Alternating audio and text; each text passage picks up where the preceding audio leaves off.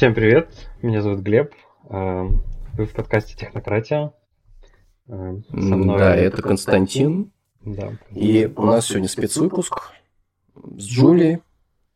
И будем говорить и про Джулию, и про другую Джулию. А, Джулия, у тебя вот фамилия Белякова, да? Я правильно ударение ставлю? Да, всем привет. Отлично. А, можно Юля. Хорошо. Так, ну, сегодня у нас весь выпуск. То есть, на самом деле, будешь только ты. То есть, ты будешь, наверное, самый говорливый, а мы будем задавать очень много вопросов. То есть, прям вот готовься. Жду с нетерпением. А, да. Ну, давай расскажи немного вообще про себя, да. Откуда ты? Как дошла вообще до жизни такой? Где ты сейчас находишься? То есть, угу. от прошлого, так сказать, до настоящего. Хорошо, да, меня, меня зовут Юля, я сейчас нахожусь в Бостоне. А, я в аспирантуре, то есть на PhD в Северо-Восточном университете. Вот вообще я из города Ростов-на-Дону получила образование в информационных технологиях а, на Мехмате ЕФУ. А потом занималась там в магистратуре, начинала преподавать несколько лет. Заинтересовалась научными исследованиями в области языков программирования. К счастью, языки программи... конференции по языкам программирования часто дают поддержку э, студентам или начинающим э, ученым, поэтому мне удалось несколько раз попасть на международные конференции, где я познакомилась с разными людьми и узнала больше про research в языках программирования. Вот, и познакомилась там с моим нынешним научным руководителем, которому э, в итоге вот приехала в Бостон э, работать и изучать науку.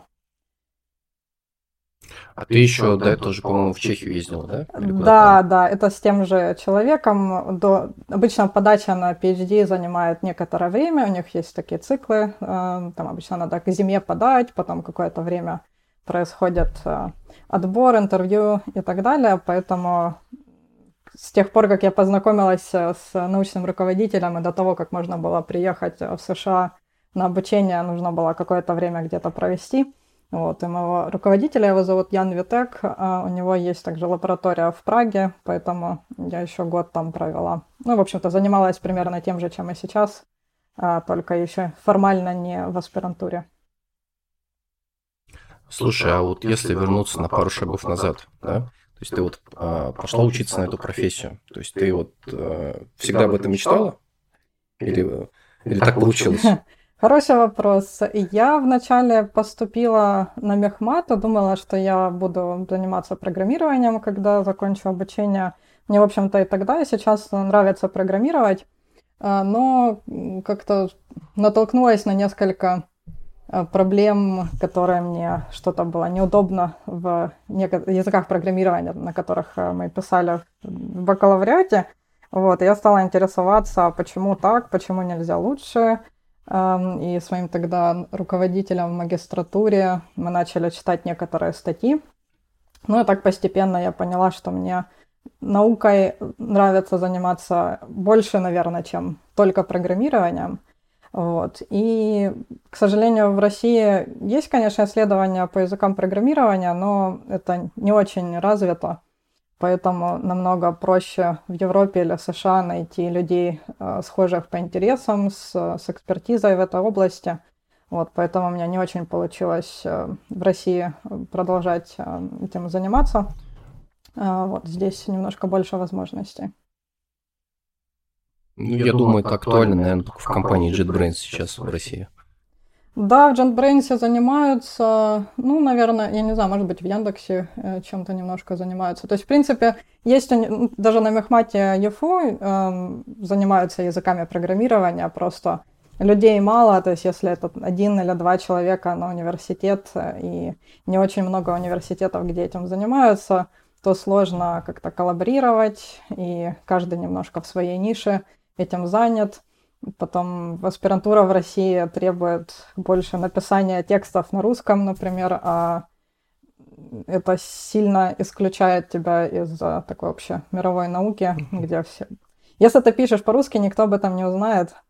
Вот, поэтому немножко демотивирующе э, заниматься наукой в этой области именно в России. Вот, но тем не менее даже в России люди э, умудряются писать и статьи в международные журналы. Вот, в частности, с компанией JetBrains регулярно появляются статьи, например, на международных конференциях, которые связаны с моей областью. Так. Глеб, у тебя есть какие-нибудь вопросы? Наверняка есть. Не стесняйся. Ну, про PhD или... А, а как вообще... Вот я, на самом деле, э, из медицины, я такой переметнувшийся чувачок. Угу. Вот. То есть у меня нет компьютер-сайенс бэкграунда. Э, и, ну, я хорошо, очень хорошо представляю, как работает там PhD и вообще медицинская, там, химическая наука. Вот, и поэтому мне бы интересно было бы узнать, как э, вот ты говоришь, у тебя есть вот этот вот, ну, научный руководитель. А как вообще у вас лаборатории там выглядят? Как это... Ну, то есть... Ну, э, ну, короче, я знаю, как естественная наука работает. Там у вас должен быть, э, ну, там есть принципал э, инвестигейтор, да, там э, они выбивают гранты, вот эти, ну, принципы. Соответственно, там есть куча Глеб, Глеб, а можно я вот встряну? Есть постдоки, да, да, да. А, вот перед этим вопросом, то есть он сразу далеко очень идет, знаешь, прям. Вот. А, а вот а, как именно ты вообще поступал на PhD, на PhD в, в Бостон? То есть вот как процесс выглядел? Вот сам по документации, еще что-то, программа, то есть там ты грант какой-то получила или как, как это работает? А, да, поняла вопрос. А, ну, в США, про, эм, я думаю, что PhD в естественных науках и в компьютер-сайенсе, скорее всего, более-менее похоже по устройству. А, наверное, больше разницы между Европой и США, может быть, Австралией. А, в США обычно тебе не нужно заранее получать никакие деньги. Ты поступаешь а, на PhD, и если ты работаешь с каким-то, ну, то есть со своим научным руководителем, обычно это его задача получать гранты и спонсировать тебя из грантов. Вот, иногда бывает, что, например, на этот семестр нет денег в гранте, Тогда люди работают тем, что называется teaching assistant. А, это ну, такой ассистент в каком-нибудь курсе. А, может быть, твоя задача проводить лабораторные работы или проверять задания. Обычно зарплата такая же, как когда тебя спонсируют из гранта. Поэтому, если а, нет mm-hmm. возможности у научного руководителя в этом месяце поспонсировать, обычно просто находишь какой-то курс, где требуется помощь, и работаешь так. В Европе это тоже зависит от э, страны и конкретного места, но чаще от руководителей или от университета требуется покрыть стоимость обучения сразу на все годы PhD вперед. А, иногда надо пытаться, например, подать на грант э, в университет, если у руководителя нет достаточно финансирования, тогда ты получил грант от университета – а, и эти деньги тебя спонсируют, а ты дальше занимаешься наукой со своим научным руководителем. Вот. Есть всякие еще в США эм, фellowshipы или, или от государства. Это обычно для граждан э, или постоянных резидентов. Бывает от компаний, э, когда можно на несколько лет получить финансирование вот через такой фellowship. И тогда тоже, если у твоего руководителя нет денег, то а, тебе не страшно, ты можешь продолжать работать, используя вот этот fellowship.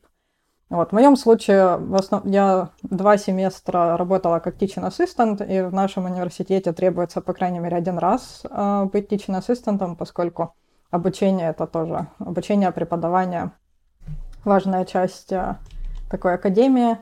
Э, вот. И в, в остальном меня спонсирует научный руководитель, в целом это его ответственность получать гранты, но, конечно, набраться опыта в написании гранта тоже полезно, особенно если потом хочешь пойти дальше в академию, тоже работать в университете. Вот, то есть сама я не... А, а... Да?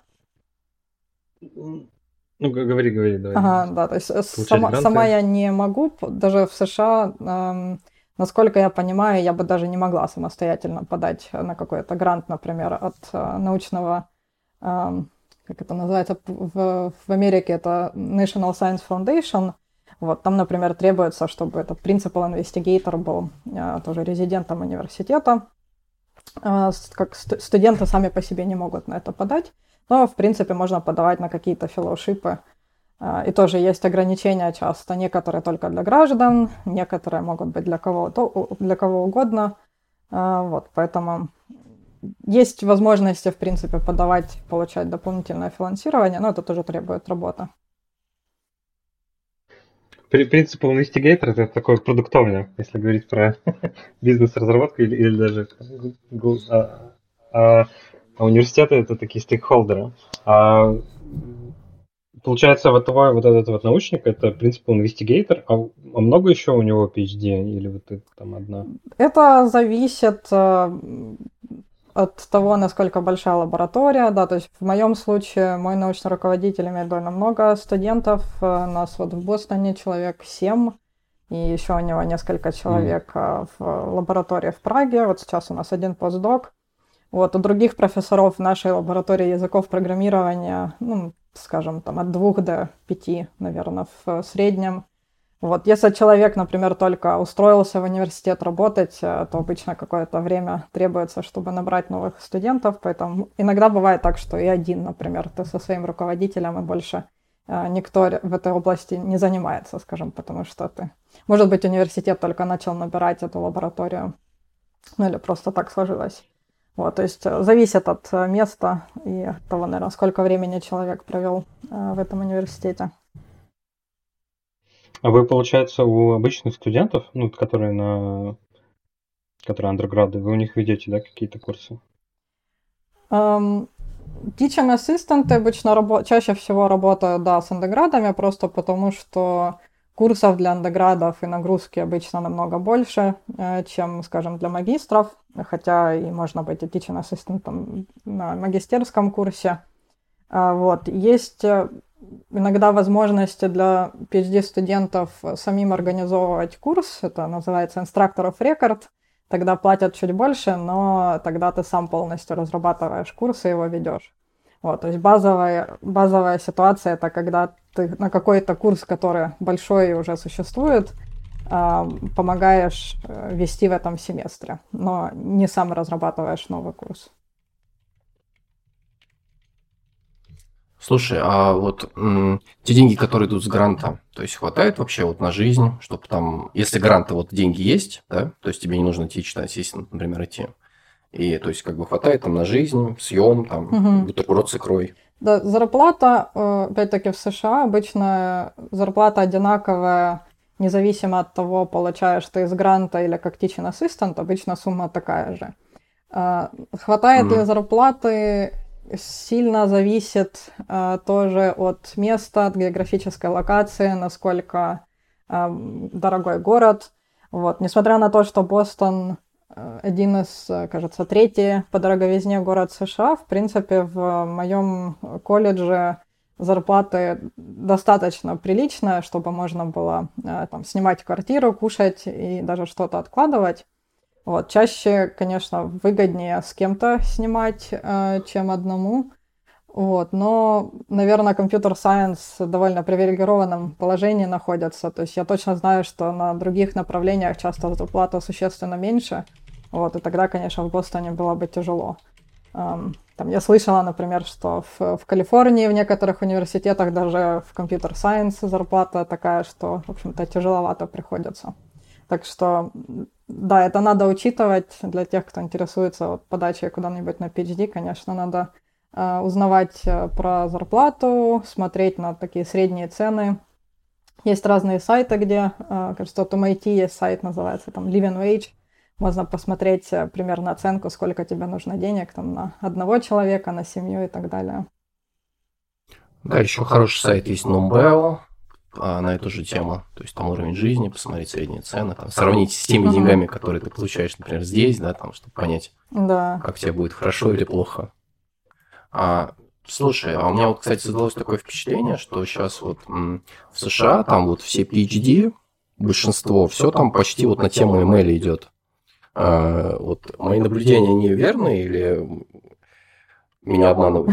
Да, несомненно, email э, занимает большую долю. Я, я не знаю, э, много ли конкретно позиций PhD в email, э, но заявок э, в аспирантуру в сфере email точно намного-намного больше, чем во многие другие сферы. Вот в частности, по сравнению с PL, наверное, раз в 10, ну, то есть на порядок, по крайней мере, больше желающих. Вот. Я не знаю, mm-hmm. насколько много позиций, честно говоря. То есть у нас в, в моем колледже есть лаборатория, где занимаются дата сайенсом, ML, ML статистика. Эм, вот. По сравнению, наверное, с PL, э, возможно, там больше людей, но не, не в 10 раз. Вот. А, а заявок, конечно, намного больше. ML это такие квантовые компьютеры, да, как у физиков? Не, нет, машин learning, что связано. Ну, кстати, квантовый компьютинг, он же, по-моему, тоже там, не, наверное, не, в тройку входит. Я, я про то, что квантовые а. компьютеры у физиков это топовая тема для грантов. Денег набрать, ну, пообещать. Не, ну, кстати, не только у физиков. И у компьютер-сайенс сейчас квантовый компьютинг тоже ну, да, даже, в общем-то, в языках да? программирования тоже некоторые люди начинают заниматься а, разработкой языков для квантовых а, вычислений. Да, потихонечку начинают mm набирать. А, но там, конечно, главная проблема это чтобы квантовый компьютер был. Так вот, я про это говорю, что физики набирают гранты, чтобы сделать квантовый компьютер. Кстати, его хотят, но его так и нет. Да, вот, кстати, Глеб, вот ты вопрос задавал как раз про лабораторию, да, ты вот несколько раз говорил лаборатория, да, но вот действительно непонятно, о какой лаборатории идет речь. То есть, да? Э, да, в США как она система выглядит, да? более плоская организация университета, чем в России. То есть, например, э, на Мехмате, да, где э, я училась и работала, у нас есть такие формальные кафедры, у кафедры есть заведующей кафедрой, потом эти кафедры объединяются, там, скажем, в факультет. В США обычно в университете профессора, по крайней мере, такие полные профессора, которые уже получили пожизненный контракт, они формально ни в какие кафедры не объединяются, просто каждый профессор, у него есть э, свои PhD-студенты, вот. Но часто, когда есть несколько людей со схожими интересами, они вот так неформально могут объединиться в лабораторию, больше поддерживать контактов, студенты друг с другом общаются. Вот, то есть у нас в колледже э, есть лаборатория языков программирования, но это ни, никакая не специальная кафедра, там нет никого главного, кто был бы ответственный за всю эту лабораторию. Э, просто мы э, PhD-студенты, наши э, руководители, которые с, заинтересованы э, все в, так или иначе в языках программирования. Мы общаемся, там у нас, например, есть какой-то общий Slack, Э, проходят семинар э, довольно регулярно, э, и это все. То есть структура довольно плоская. И то есть задача профессоров писать гранты, получать деньги, большую часть из которых, ну или по крайней мере, очень большую часть из которых забирает университет. На оставшиеся профессора могут нанимать студентов, постдоков, покупать оборудование и так далее. А на каком сейчас недавно... недавно отличный анекдот услышал, что типа нормальные, ну, обычные люди. Вот сейчас я выиграю в лотерею и больше никогда не буду работать. Ученые. Вот сейчас я выиграю в лотерею и наконец-то смогу поработать. Да, точно. Это реальность, да. Юля, а на каком ты сейчас годе PhD? А, я начала четвертый год э, в сентябре. Их там пять или шесть? Ой, это зависит. 6, наверное, довольно стандартно э, для США. Бывает э, чуть короче, бывает дольше. А отличие PhD в США от э, PhD в Европе, ну, по крайней мере, в большей части Европы, в том, что в США обычно первые два-два с половиной года нужно проходить курсы. Есть обычно какое-то количество курсов в разных областях, которые тебе нужно набрать, какие-то более специализированные – вот, а после этого уже тебе не нужно а, особенно много учиться, и в основном фокусируешься на науке. Вот, в Европе обычно требуется магистерская степень для того, чтобы попасть на PhD, и дальше там только research и преподавание. Ну, то есть уже курсов нету, поэтому для Европы более типично, там, скажем, 3-4 года PhD. Вот да, я а, ну удивился, ну... что 5-6 лет, по идее, ну, у меня было такое чувство, что ну, надо диссер написать, как бы. Не, ну, как диссер, вот как, как диссер ты... ты напишешь, так и защитишь его, так э, и будет. Но тут, оказывается, у вас еще курсы китайские. Не, ну, минимум. Вот, как, да. как Юля сказала, да, ты же можешь, по сути, с бакалавра на PhD прыгнуть, правильно? Да. Ну тогда да, тогда логично. Да, то есть... То есть ты вначале, по сути, доучиваешься, да, чтобы что-то делать? Да, все равно довольно много людей, которые уже приходят с магистерской степенью, но, в принципе, возможность сразу с бакалавра есть.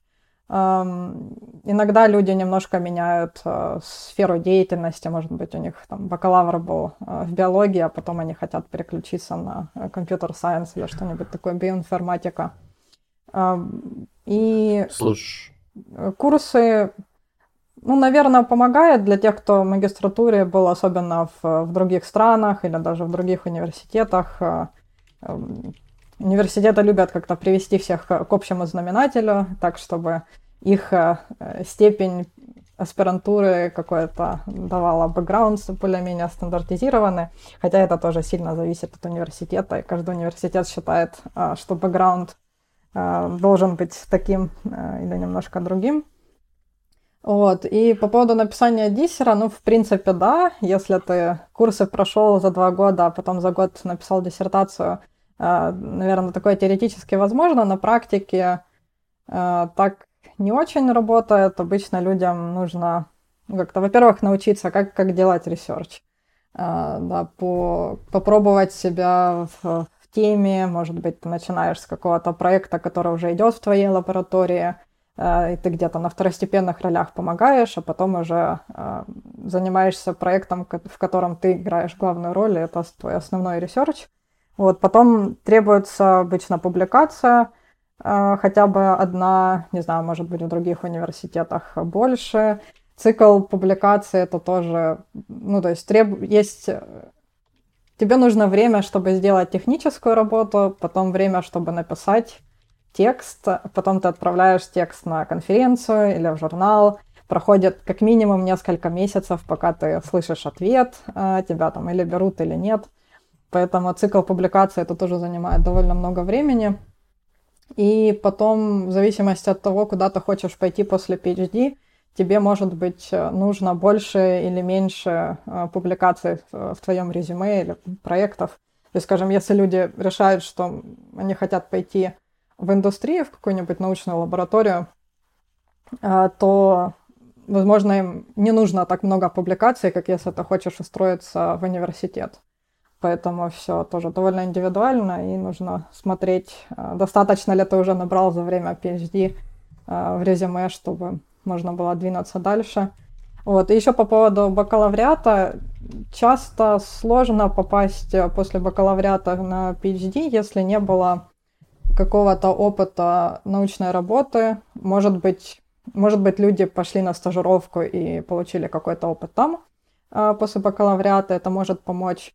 Вот, но в принципе, если есть выбор между теми, у кого был какой-то опыт научной работы, и теми, у кого его не было, э, часто могут предпочесть тех, у кого он был.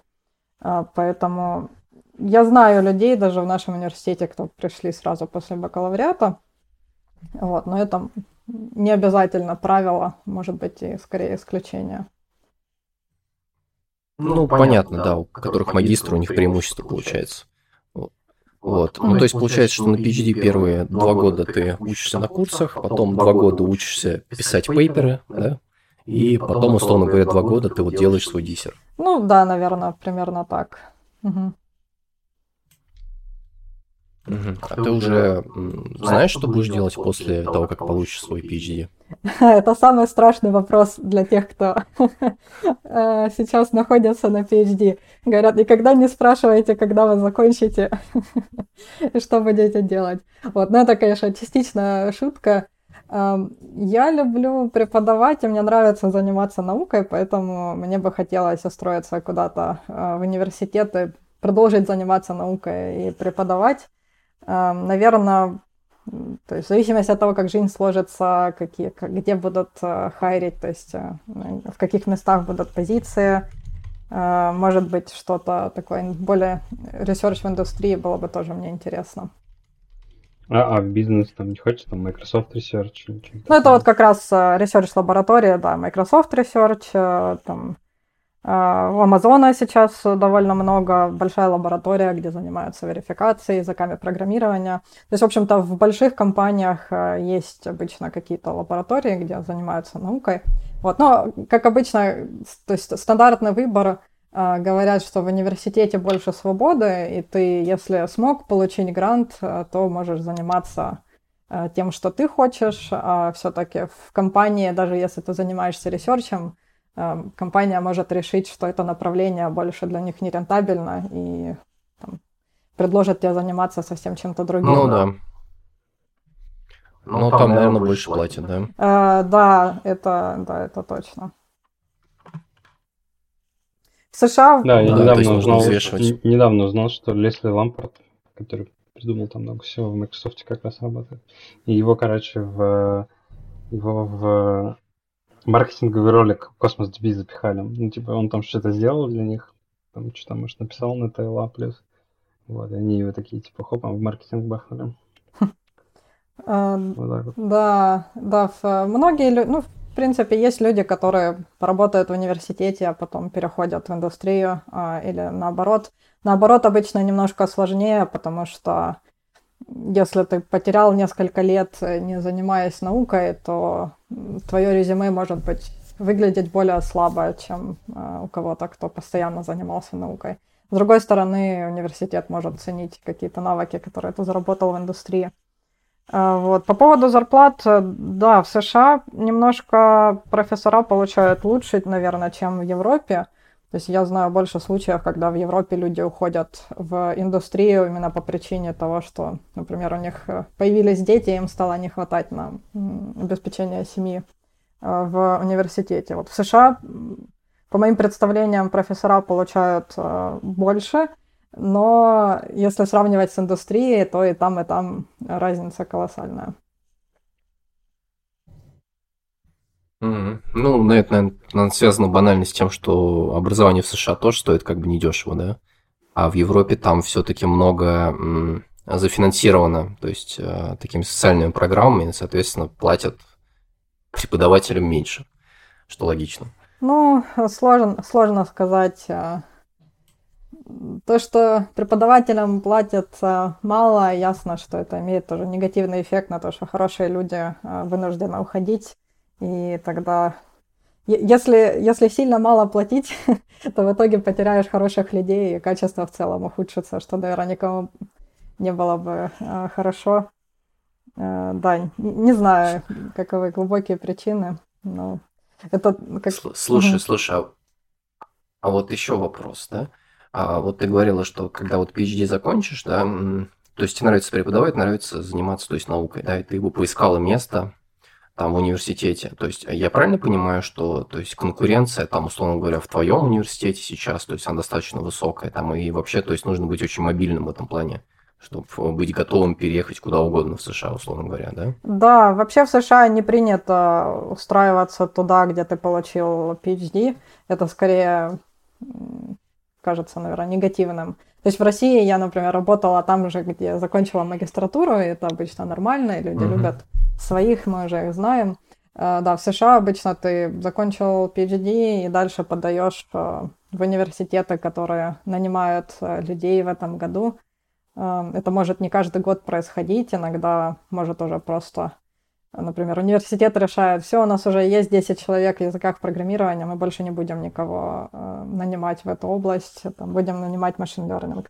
Вот, поэтому сильно зависит, да, как, когда ты будешь подавать, где будет необходимость э, в кадрах, и надо быть готовым, что это может быть где угодно.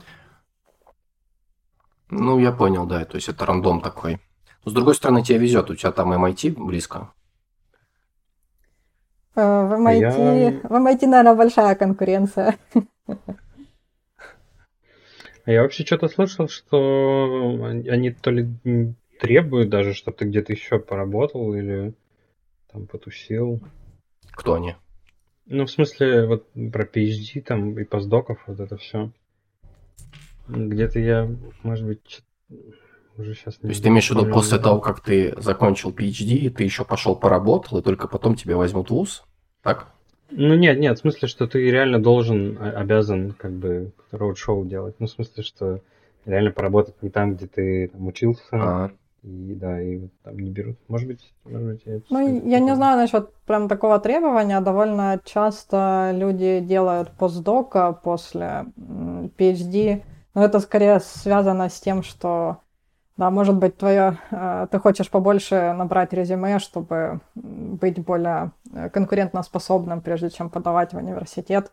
Иногда просто, может быть, университет в этом году не хайрит, а хайрит в следующем году, и ты хочешь перебиться. То есть бывает, что ты уже подал заявку, и тебя берут, ну, например, на через год, и тогда тебе надо где-то год провести.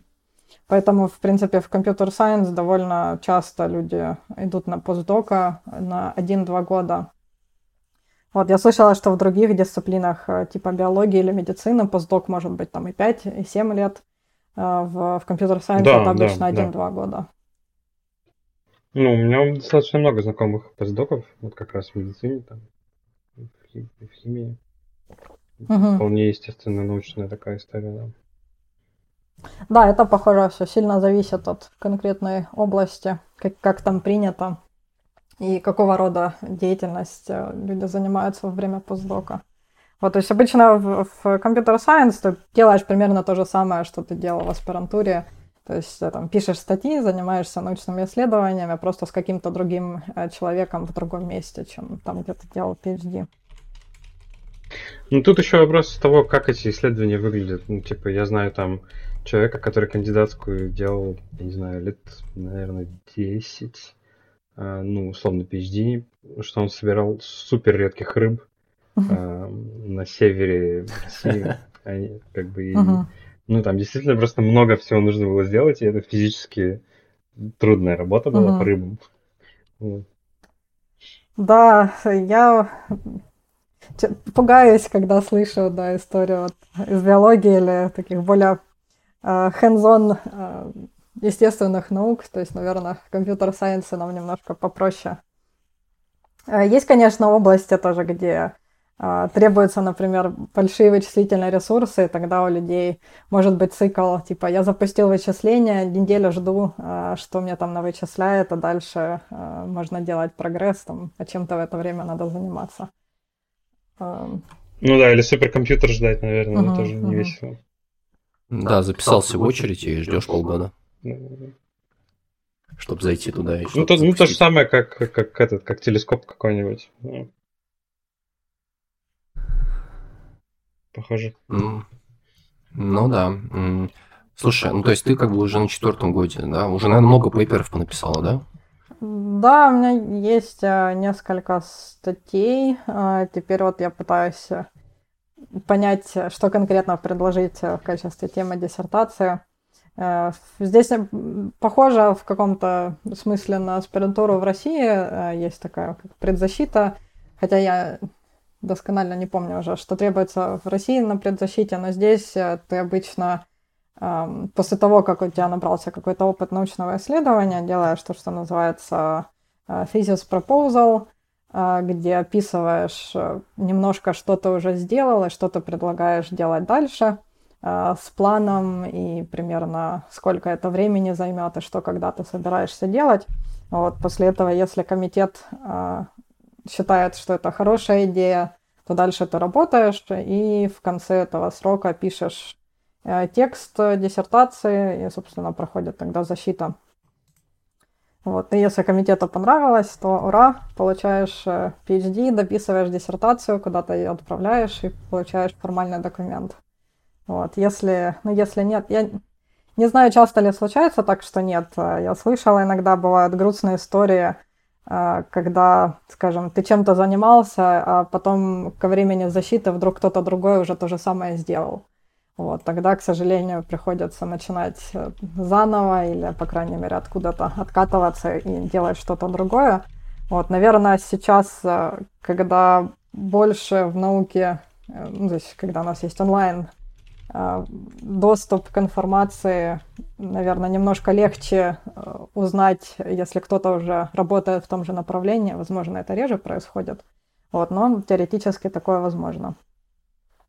Ну, задача, по крайней а мере, а комитета, вот комитета сказать тебе заранее, если, если у тебя совсем плохая идея, то э, их задача сказать во время пропозала, что нет, это не годится, давайте что-нибудь другое. А, ну то есть, по идее, комитет, он в курсе того, что сейчас варится, да? И угу. они поймут, что твоя тема как бы не очень актуальна.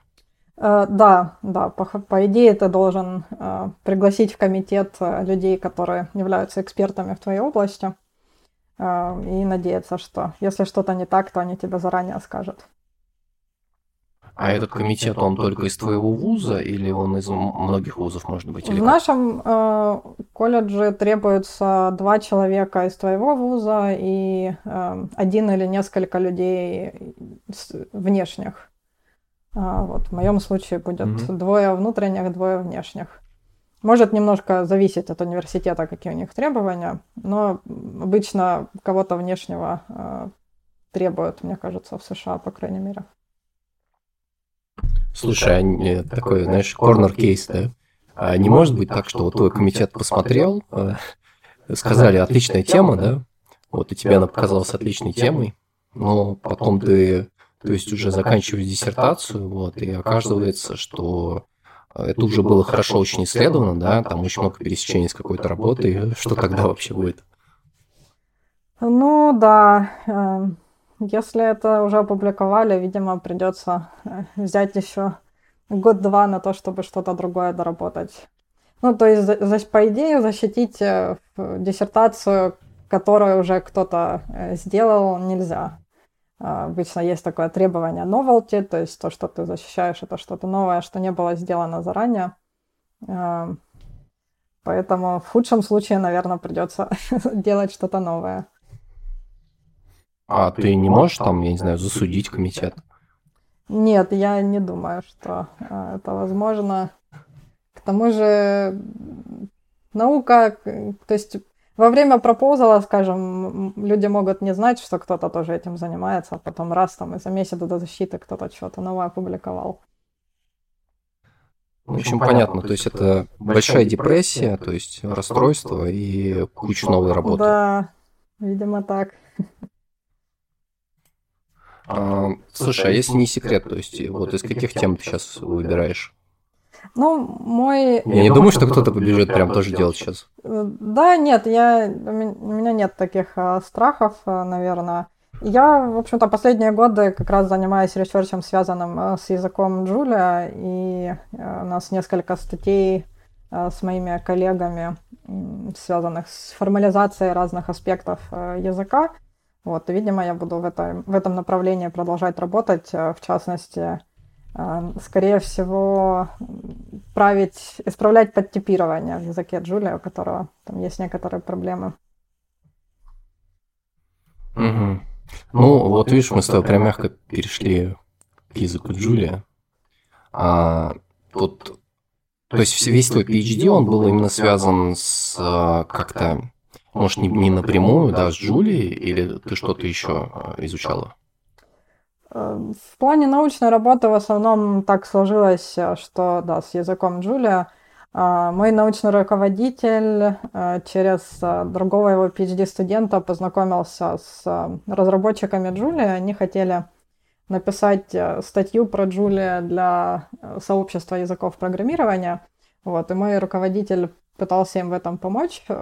И ну, в итоге это было успешно. Они, появились несколько статей, которые э, давали такой обзор языка и что-то интересное, связанное с, с эффективностью.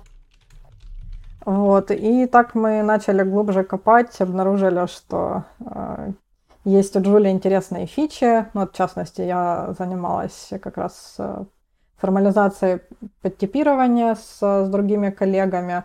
Потом мы нашли что-то интересное о том, как в Julia реализован eval. Эм, это такая функция, которая обычно выполняет код во время выполнения программы. Э, и потом еще что-то связанное с JIT-компиляцией и э, типами. Это вот наш последний проект. Эм, в Julia есть э, такое понятие, называется type stability, которое важно для того, чтобы получать эффективные программы. И вот мы в формали... последней статье мы формализовывали, что это такое и почему, собственно, оно помогает с оптимизациями. Угу. А, давай, знаешь, немного вернемся опять на шаг назад, да? угу. потому что я знаю, что немногие знают о языке Джулия. То есть не, не на самом деле не так много, особенно в России. И, ну, возможно, отчасти в Европе, да. Ну, вот, насколько я сейчас понимаю, ее основной рынок все-таки это США непосредственно. И вот э, вы как-то вот на восточном побережье, вот там вот оно более трендово заходит. Вот, и давай вот чуть-чуть про сам язык поговорим вообще. Что это такое, зачем он нужен, то есть какие задачи он решает, да? Угу. А... Да, с удовольствием. Джулия — это язык для, в первую очередь для научных вычислений. Он был как раз на восточном побережье людьми, людьми из MIT разработан. И они пытались решить свою проблему, которая заключалась в том, что э, тяжело писать научные э, вычислительные программы, которые понятные и быстрые, и все это делать в одном языке. И у них вот появилась такая идея, давайте сделаем новый язык, который будет э, соответствовать этой цели. Э, насчет рынка, я думаю, что целевая аудитория это в целом люди, которые занимаются вычислениями. Э, я знаю о нескольких проектах э, в Европе, там связанные с э, чем-то ядерным и э, астрономией. То есть, в принципе, наверное, она потихоньку распространяется. Джулия может быть, заменяет э, в каких-то э, доменах э, Python, MATLAB, Fortran. То есть, в общем-то, довольно разнообразная может быть аудитория. Наверное, с... оно, возможно, более популярно здесь, потому что, может быть, MIT находится здесь, и как-то через непосредственные, непосредственные контакты проще продать да, или людям прорекламировать язык Э, там, где ты находишься, но постепенно, кажется, она завоевывает более крупный рынок.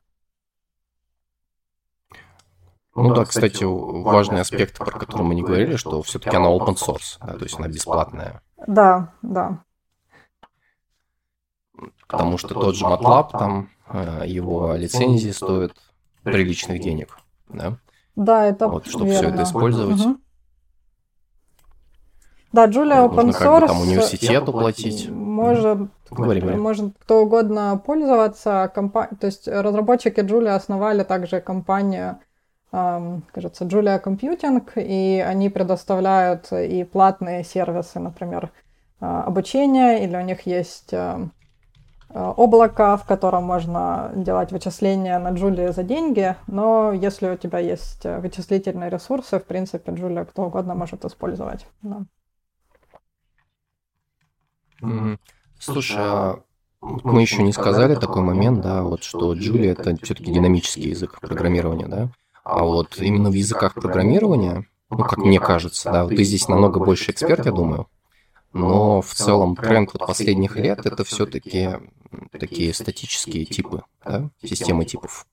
А Julia, ну, то есть это тоже относительно свежий язык по меркам языков программирования, да? И они вот решили сделать его динамическим. То есть, э, почему так? Угу. Ты не знаешь или не думал об этом? У Джулия, поскольку задача Джулии это быть простой и понятной и легкой в освоении, ну помимо того, что она должна быть эффективная, э, легкое в освоении, видимо, разработчики языка решили, что динамический язык будет проще, ну и с учетом, что многие э, люди, которые пишут на питоне или MATLAB, могут переходить в Джулию, для них это может быть э, более естественный переход. Вот. Другая интересная и необычная особенность Джулии в том, что ее основная э, парадигма это так называемые мультиметоды или Multiple Dynamic Dispatch. Это похоже на оверлоудинг, когда вы пишете несколько разных реализаций Э, функции с одним же одним именем, но для разных типов аргументов.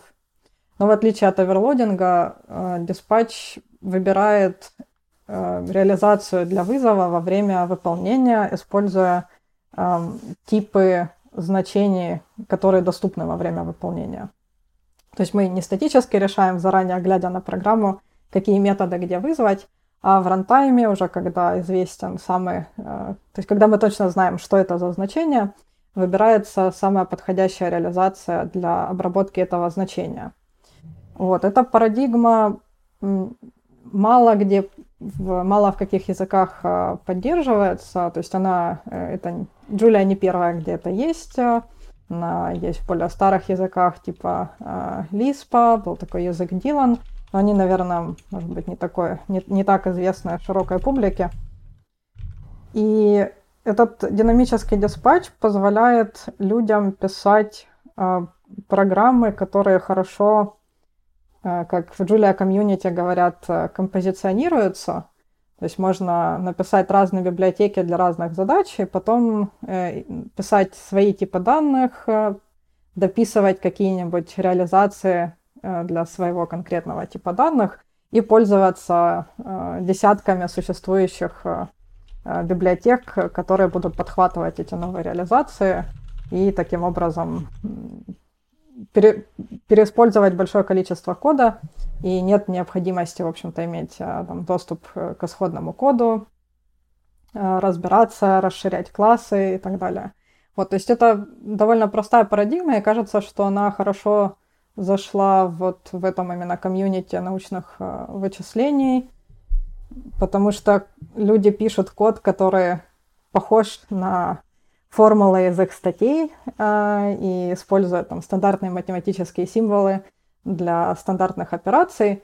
И не нужно думать о том, что вот у меня уже такая функция с этим именем есть, мне нужно определить свой модуль, там чего-то новое дописать, э, переименовать а просто берешь, определяешь свой тип данных, дописываешь для него с тем же плюсиком или умножить, дописываешь операцию. Вот, и все работает и выглядит э, как э, в тексте статьи. Э, понятно, что происходит, и при этом в, за счет вот этого динамического диспатча все выбираются всегда самые эффективные, самые подходящие методы реализации. И сказать по правде для Джули, то есть есть запрос на какую-то статическую проверку ошибок, и мои коллеги в лаборатории там тоже э, думают над тем, э, как сделать какую-нибудь систему типов для Джули. Но это довольно сложная задача. То есть из-за того, что она такая динамичная позволяет определять э, много разных типов данных, комбинация вот этих типов данных и динамического диспатча делает сложным статическую проверку. Можно написать очень плохую статическую проверку, которая будет ругаться а, там, на каждую вторую программу. А, тогда у тебя не будет ошибок, но много программ не будут, невозможно будет статически проверить. А сделать что-то, что а, и ошибки отвергает, и при этом не реджектит слишком много программ, которые на самом деле в рантайме работают, э, это не тривиальная задача. Ну, то есть, получается, на двух стульях не усидишь, да? Да, да, это, это сложная комбинация. То есть, я думаю, здесь э, приоритизация была в том, чтобы писать доступный код, и он динамичный, и людям проще переключиться с э, таких с динамических э, языков программирования, да, но при этом вот статическую систему типов написать э, просто, просто сложно именно для такой комбинации э, фич языка. А, а есть, ага. есть вот в академии и у пользователей этих языков, у них есть вообще запрос на, ну, на корректность? Ну, то есть мы же в контексте, почему мы вообще, почему мы вообще говорим, да, про статические и... Ну, по крайней мере, у нас вот в бизнесе, да, как вот с нашей бизнесовой точки зрения мы говорим, мы там не любим динамические языки, потому что они, а, медленные, б, э, ну, в них просто много багов, да, и чем, чем больше у тебя миллионов строк кода там или сотен тысяч, тем, э, ну, все скатывается быстрее в просто в какой-то unmaintainable, не, не, необслуживаемый ад. Да, Есть. и, соответственно, я так понял, если Джулия, она все компилит в LLVM, и в итоге она получается как бы статическая, да, ведь, а, ну, вот уже прям вот в байткоде, вот уже когда запускается, то, наверное, ну, она более-менее быстро должна быть. А вот есть ли там запрос на, ну, вот на корректность, да, или там на, условно, на... Можно я вначале теорию выдам ответ на этот вопрос?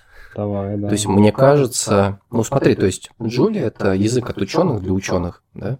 То есть, э, почему динамичность? Ну, потому что ученые, как бы у них уже есть какая-то модель в голове, да, это я сейчас теоретизирую, и они хотят вот быстренько, чтобы было написано и работало, да. То есть они не хотят разбираться там какой-то сложной системой типов, там, не знаю, как в Расте, да, там, бороться там с этим бору-чекером и прочим, да. Они хотят вот написать код, да. Вот. И то есть объем кода сам по себе, то он не будет супер большим, да. И ты, скорее всего, сам сможешь провалидировать и понять, где у тебя правильно, а где неправильно, да, у тебя уже есть формулы. Ну так вот вопрос был, какой за- запрос на там... Или, или эти люди вообще через год не возвращаются в программу? Юля? Угу. Um, да, давайте я, наверное, немножко бэкграунда дам по поводу вообще типов э, в языках программирования. А, несомненно, есть запрос на то, чтобы язык программирования, если в нем есть типизация, и компилятор э, говорит, что все хорошо, да, чтобы мы были уверены, что какие-то типы ошибок невозможны в рантайме. Вот, это называет, когда у нас такая ситуация, это называется sound э, или корректные, э, корректная система типов э, в языке. Э, преимущество ну, кстати, таких... можно, можно угу. перебью. Я, я так понял, насколько я читал, что практически у всех языков, которые мы сейчас используем э, ну, в бизнесе, они у всех unsound система типов. Um, ну, например, долгое время считалось, что Java это sound язык, а потом оказалось, что из-за э, Null там вообще-то она unsound. Ну да, да, да. Вот, поэтому, ну, наверное, стремление... По-моему, C-Sharp тоже unsound признали, или что-то там были какие-то вопросы к нему. Да, то есть есть стремление к саунд-системам типов. Э, вот, и, ну, Rust э, можем надеяться, если unsafe кодом не пользоваться, то тоже, по идее, там э, должно быть саунд. Вот, обычно трейдов, да, или компромисс такой, чем если у вас очень простая система типов, то в ней нельзя написать э, сложный код. Э, то есть система типов будет вам просто запрещать писать э, сложный код, который она может э, разумно проверить. Чем сложнее система типов, тем более интересные программы мы можем типизировать, и тем более интересные ошибки э, можно проверять статически.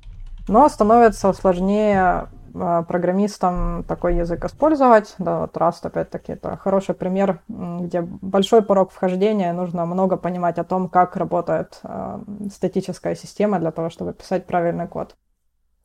Вот, а другая, с другой стороны, есть языки э, типа TypeScript или вот Python 3, в котором вроде как есть типовая аннотация, и вроде как э, компилятор или э, что мы там, или IDE нам ругается на какие-то ошибки, но на самом деле это не дает э, никаких формальных гарантий.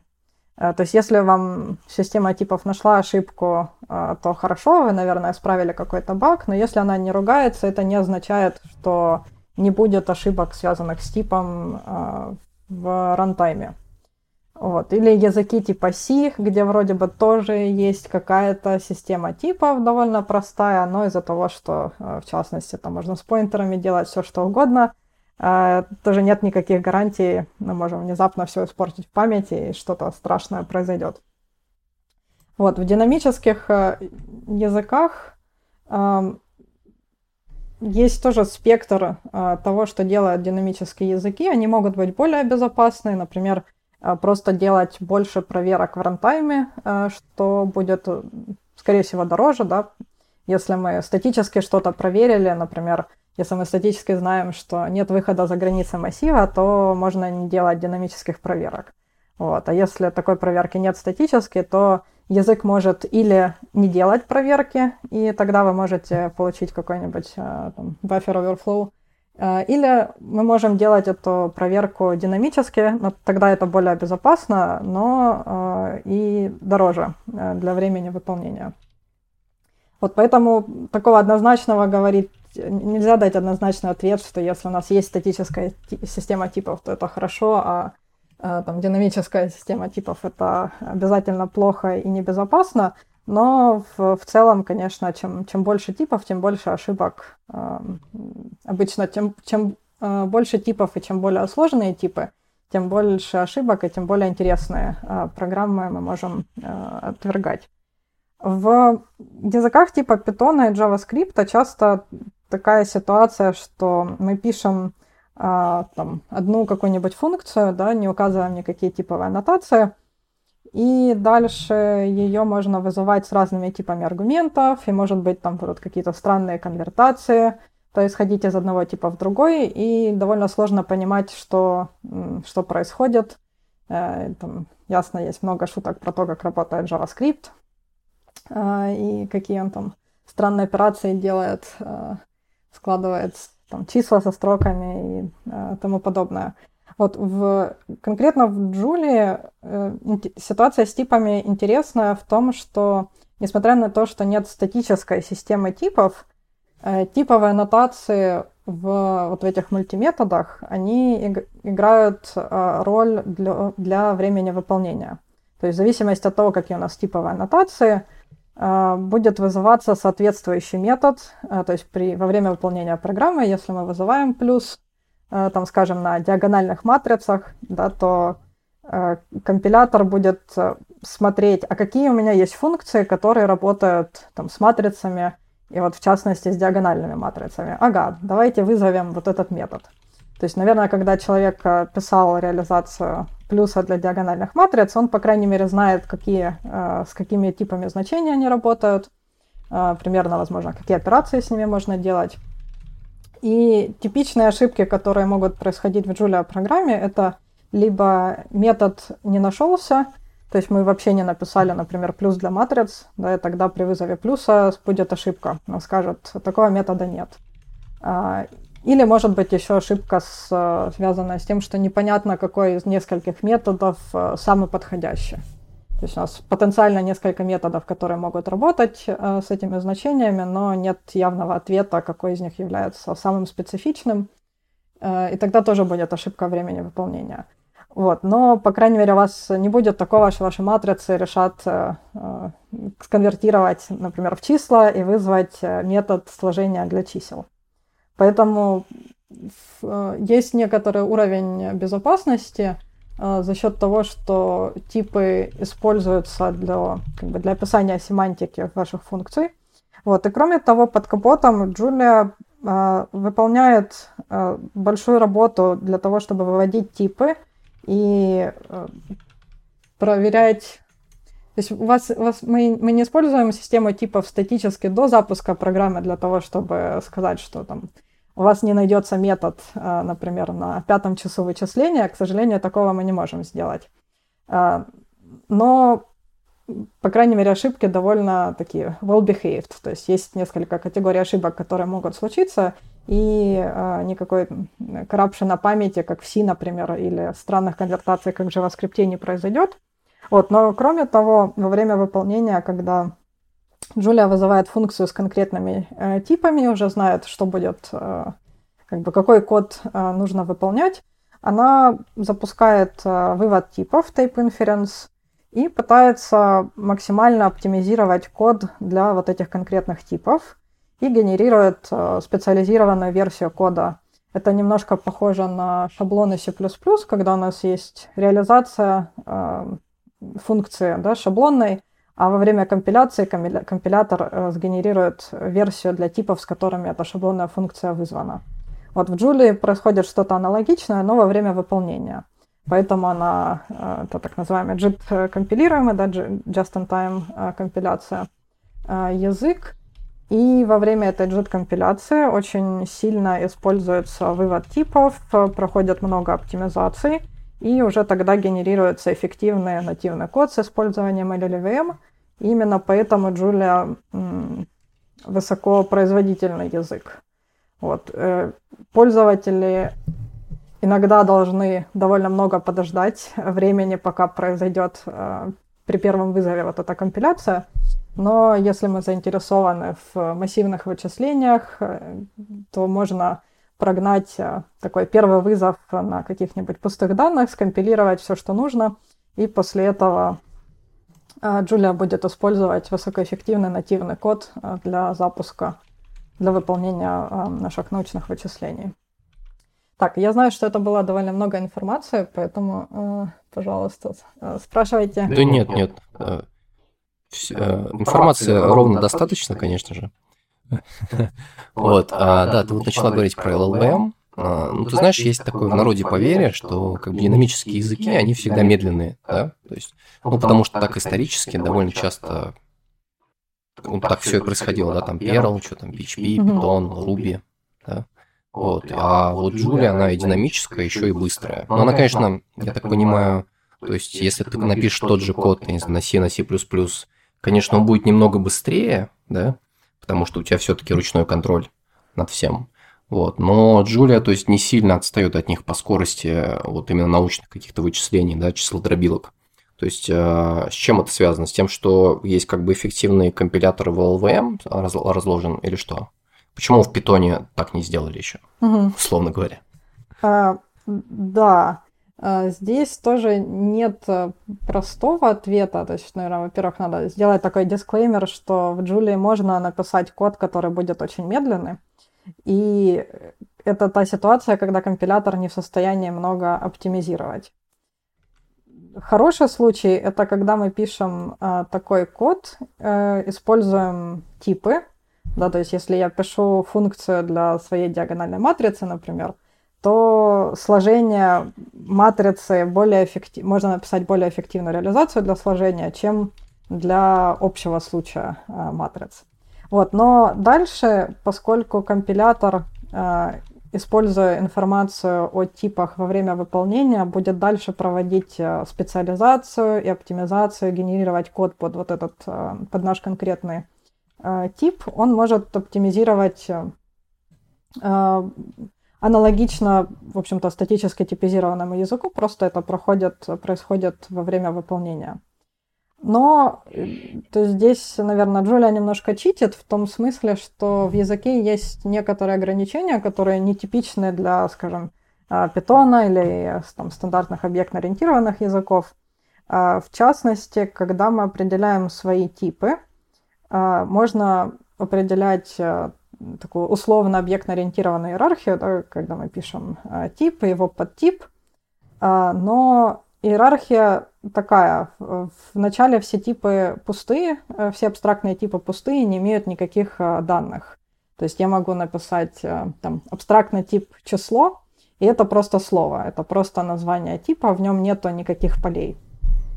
А, а как только мы пишем тип э, какую-то конкретную структуру или изменяемую структуру, у которой есть поля, э, уже от такого типа нельзя э, написать наследника. То есть иерархия — это пустые абстрактные типы, которые нам нужны для, логического, организации, для логической организации кода — но как только мы описали тип, который имеет конкретное представление, это либо там примитивный тип, например, там 16-битное целое число, или э, такой user-defined э, структура, как только мы это сделали, это последний тип в иерархии э, там, наследования, в иерархии подтипирования. Вот. И благодаря этому, в, в частности, Julia может компилировать очень эффективный код, потому что как только известен конкретный тип значения, полностью известен, известно, какой layout у этой структуры, да, как бы по какому адресу обращаться к полям, нет никакой неизвестности. Точно ясно, какие методы а, будут вызываться с этим значением. То есть это отличает, например, нас от, а, ну, скажем, объектно-ориентированных языках там, типа Java или даже в том же Python. У нас может быть один класс с данными, мы можем определить от него наследник, и тогда для компилятора знание того, что мы имеем какой-то класс, оно не дает полной информации, потому что может быть больше полей, э, неизвестно, какой виртуальный метод нужно вызывать, зная эту э, статическую информацию. Вот в Julia за счет такого упрощения с структур данных компилятор может проводить более агрессивную оптимизацию. И то есть два компонента, да, это такое э, ограничение в языке, э, компиляция кода во время выполнения и плюс мультиметоды, которые позволяют пользователю определять э, более эффективную реализацию для их любимого типа данных. Вот в языках типа Python и JavaScript а, тоже есть JIT-компиляция, а, ну, по крайней мере, в некоторых, а, да, там, если это не интерпретатор Python, а, а, не знаю, что ну, в Python это, по-моему, Nomba есть, которая в LLVM тоже компилирует. Угу.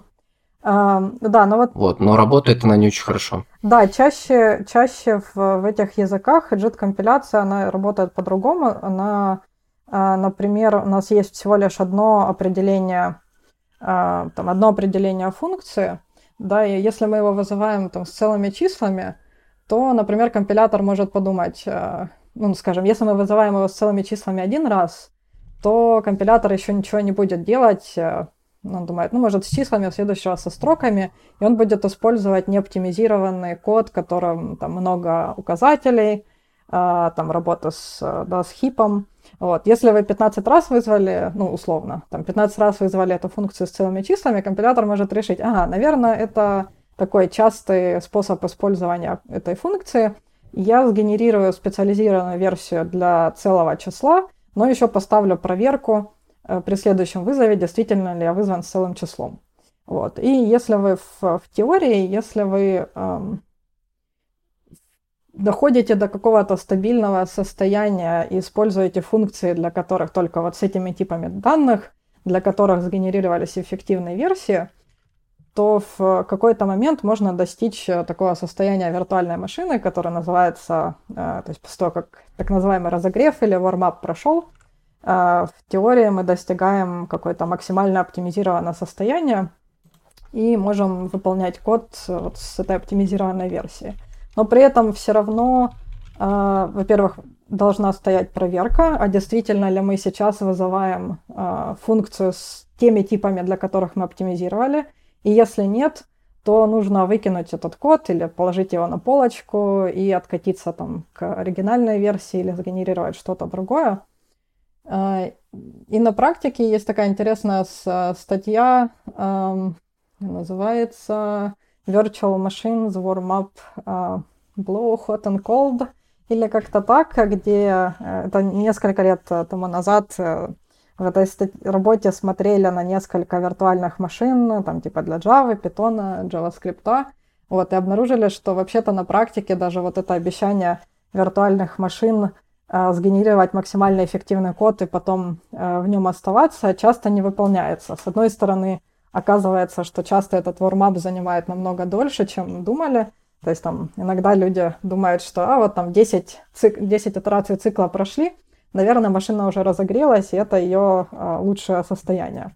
Вот иногда оказывается, что, может быть, нужно провести там 2000 итераций, а не 10.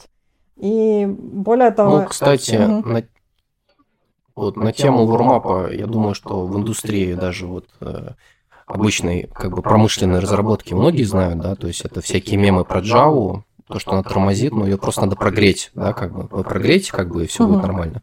Вот это еще 10-15 лет назад про это тоже говорили, но в итоге, да, то есть нужно как-то там специально прогревать. Ну, а есть даже какие-то специальные, знаешь, типа консультанты в Java, которые умеют правильно прогревать Java, чтобы она быстро работала. Да, ну вот э, смешной, ну, смешной факт в том, что иногда оказывается, что даже после этого прогревания потом внезапно э, там, виртуальная машина решает что-нибудь перекомпилировать и становится даже медленнее, там, чем она была в начале. Э, то есть в, в этом подходе все сильно менее предсказуемое. Вот в Джулии по сравнению с такими виртуальными машинами, джулишная виртуальная машина, прямо таки, можно сказать, э, до смешного простая, она оптимизирует исключительно, используя типовую информацию, и делает это при первом вызове с э, вот, данным набором типов.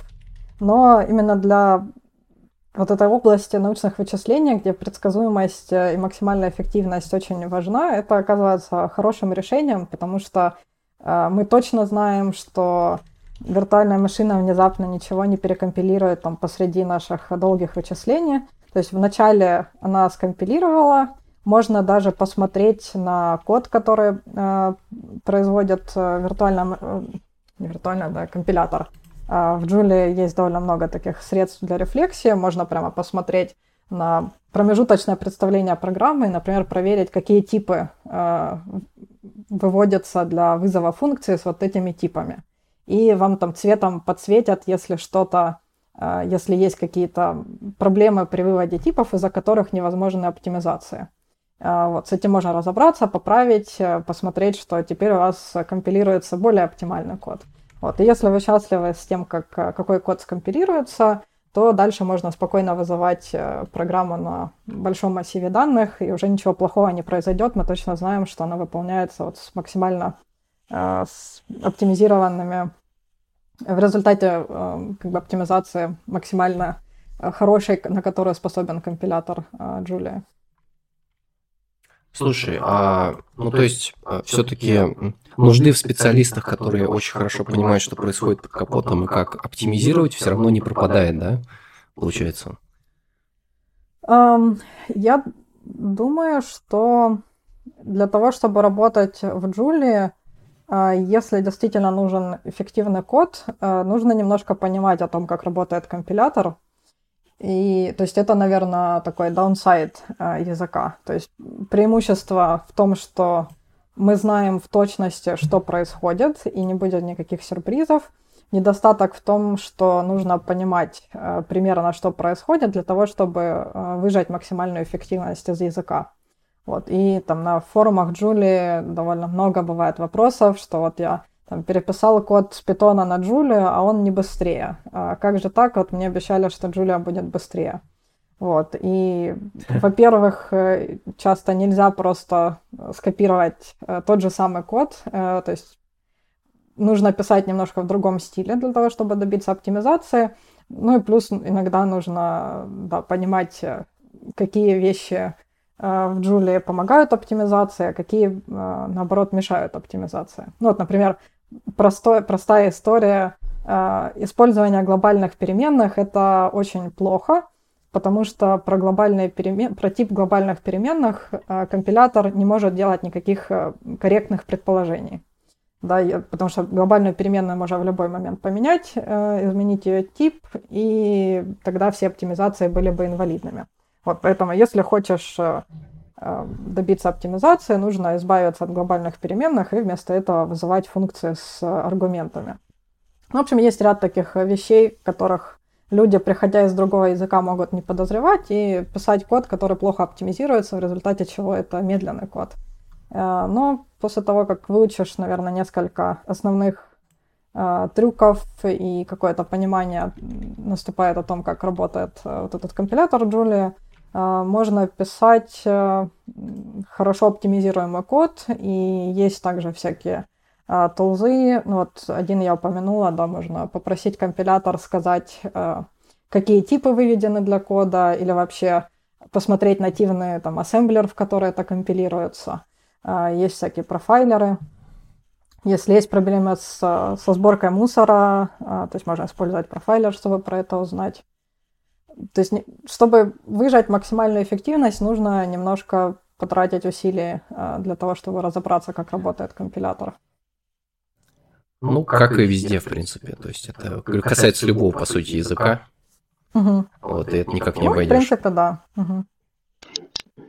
А насколько, а насколько часто там датарейсы и вот вообще конкурентное программирование случается? Или там многопоточное?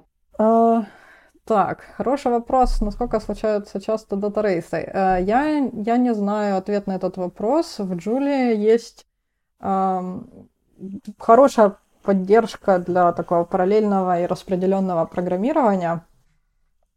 Uh, насколько я понимаю, это, ну, наверное, датарейсы, не знаю, ну, чтение. Uh, дайте-ка подумать. Ну, не, я, я не что... думаю, что... Ну... То есть это не раз, наверное, там нельзя... Uh, наверное, нельзя получить гарантии, что датарейсов не будет. Вот, но, по крайней мере, на Джулии довольно легко писать такой распределенный код. А, буквально там можно разбросать. То есть, если вы не специалист да, сильно в параллельном программировании, а просто хотите распараллелить там цикл loop, цикл for там, для работы с, там, с разными чанками, например, массива, это довольно легко делать, там уже просто добавить э, там что-то типа собачка for, собачка parallel for или что-то такое, и компилятор берет на себя работу по э, производству параллельного и параллельного кода с необходимыми синхронизациями, если нужно. Да, я думаю, что дата-рейсов вряд ли можно избежать, но, по крайней мере, то есть процессы и треды ну, присутствуют. Ну нет, я ведь, я ведь скорее про, э, про его использование. Ну, в смысле, что язык-то такой достаточно ну, нишевый, да, можно сказать. Вот этот вопрос был про именно про нишу, потому что если мы сравним там с .NET и с Go, то там, ну, достаточно часто такое бывает, но э, оно там часто бывает, потому что на нем очень часто на таких языках, там на Java, очень часто пишут, э, ну, там, какие-нибудь веб-серверы, да, которые uh-huh. абсолютно по своей просто природе параллельные, да, потому что, ну, они должны быть параллельны, потому что у тебя серверы сейчас uh-huh. ну, да. многоядерные, и ты, и ты хочешь много людей сразу обслужить. А здесь тебе нужно, ну, числа там считать, да, перемножать, ну, и там, да. э, соответственно, да. это, ну, абсолютно другая история. Здесь как раз там всякие, наверное, интринсики. Вот, ну, короче, то, как ты с процессором и типами работаешь, важнее, чем э, вот это вот, да, чем параллельность. Но, но прикольно то, что можно прям сказать. И нас все за тебя запараллелит. Да, да, я думаю, они старались сделать это таким максимально э, user-friendly для новичков. Вот, то есть можно, наверное, более низкоуровневые писать, там, скажем, уже писать Э, распределенный код, там какой-нибудь использовать канал, да, в него писать, читать, э, это, наверное, чуть более сложнее организовать правильно логику, э, но можно. А для вычислений, да, есть довольно много таких простых макросов, которые просто дописываешь коду, и Джулия более-менее сама генерирует по этому правильный параллельный код. Вот, и есть еще что-то даже для GPU сейчас это все более актуально становится. А, поэтому они тоже поддерживают а, всякие интересные использу- возможности для параллельного программирования, да, GPU. Слушай, а давай вот поговорим о недостатках Джулии, да? То есть э, никакой язык не идеален, вот, и мне кажется, как бы у нее вот сейчас есть ну, таких три недостатка. Ну, то есть первый, а, то мы говорили, что, во-первых, это динамический язык, да, то есть это не недостаток, да, это особенность. Вот. Но многие люди почему-то считают, ну, типа, динамический язык. Но это мы проехали. Вот. А, как недостаток мне видится, знаешь, что, ну, все-таки она не такая general purpose, да, то есть это реально язык, который вот метится в нишу, да, и он не пытается быть всем, и его делают конкретно вот для этой ниши. То есть это numerical computing, это то, что сейчас связано, по сути, с машин learning, mm-hmm. туда же идет, да, там анализ данных, вот, а, там какая-нибудь биоинформатика, uh-huh, я думаю, тоже. Вот и все, что с этим связано. То есть, а, то есть он не будет таким, она не будет таким, как питон, например, да? То есть, который вот везде попытался залезть, точнее, везде залез, но везде, знаешь, так по-среднему он залез как-то, да? Э, он не лучший язык для каждой задачи. Да, я, я думаю, это правильно, то есть эта оценка соответствует моим впечатлениям. Ну, по поводу единственного динамического, то есть я там тоже люблю статические типы, поэтому, наверное, мне было бы э, веселее, если Джулия была статически типизированная, но просто э, понимая сложность, э, тоже сложно обвинять Джулию в том, что она динамически типизирована, то есть это дает какие-то другие преимущества. Но люди, которые хотят разрабатывать, скажем, большие проекты, несомненно, отсутствие таких статической помощи в том, чтобы там идентифицировать метод, который ты забыл написать. Там в одном из десяти файлов э, забыл написать метод там, для какого-нибудь своего одного типа данных, да, и потом это выясняется только в рантайме. Вот, конечно, это грустно, хотелось бы, хотелось бы узнать об этом раньше. А, ну, правда, надо добавить, а... что есть еще такой пакет, называется JetGL, который, а, используя а, вот эти средства вывода типов а, компилятора Julia, пытается немножко их вывести на уровень основ... исходных программ и э, сообщить пользователям о каких-то ошибках. То есть это не sound статический анализ, то есть если он не ругается, это не значит, что у вас нет ошибок, а, но в некоторой степени помогают пользователям а, обнаруживать ошибки, э, связанные там, с типами или отсутствующими методами раньше. А, вот, по поводу ниши, да, я думаю, опять-таки, потому что Джулия а, была создана для таких вот пользователей, у которых, возможно, нету э, там сильного компьютер-сайенс бэкграунда, они не привыкли писать э, там гигантские проекты, то в Joule отсутствуют некоторые фичи, которые могут быть важны там, для разработки больших приложений, то есть там довольно простые модули, фактически нету защиты данных, то есть нету ничего, что, строго говоря, является приватным. А, можно в любом модуле по квалифицированной имени до всего добраться. Вот, и нету раздельной э, компиляции. То есть, опять, это связано с э, вот этим динамическим диспатчем и тем, что э, нету такого строгого понятия модулей, по крайней мере, на сегодняшний день нельзя скомпилировать там отдельную библиотеку и взять ее бинарный код и использовать ее с, э, там, с другой э, библиотекой, э, да, не, не перекомпилируя. Вот, это является недостатком для такого general purpose, purpose программирования. Вот. Плюс некоторые парадигмы, опять-таки, если вас интересует эффективность, то в такой объектно-ориентированной парадигме писать код, где мы возвращаем там, значения разных классов, э, одного общего предка, э, и как-то все это перемешано там, в одном кусочке кода, и статически нельзя, э, то есть компилятор не в состоянии понять, а какой именно, какой именно тип будет использоваться в этом месте. Это как раз связано там, с типостабильностью. Такой код не будет э, хорошо оптимизирован, поэтому писать в таком стиле на Джулии, если важна эффективность, это не лучшая идея. Вот. Но при этом mm-hmm. принцип, то есть принципиально нет ничего, что в Джулии, э, что не давало бы вам писать э, там, программу для какой-то э, вашей цели. То есть, в принципе, можно там и веб-серверы на ней пишут, и можно делать все, что угодно – но, наверное, для крупных э, таких крупных проектов, э, где защита данных и вот, там, раздельная компиляция важна, или для мобильной разработки, а, потому что на сегодняшний день нельзя тоже скомпилировать там, программу на Джуле какую-нибудь маленькую, там чуть ли не весь компилятор фактически надо а, в бинарник засовывать. Вот, да, да, этого кстати, вот, не подходит. Да, вот э, ты как раз э, коснулась следующих двух недостатков. То есть э, это то, что она медленно, вот условно, ну, если, условно говоря, ты хочешь написать скрипт на Джулии, да, который вот что-то быстро тебе сделает, угу. то она же очень долго запускается на первом разе вот этом, да? А, да, это изве- печально известная проблема в Julia комьюнити, это называют time to first plot.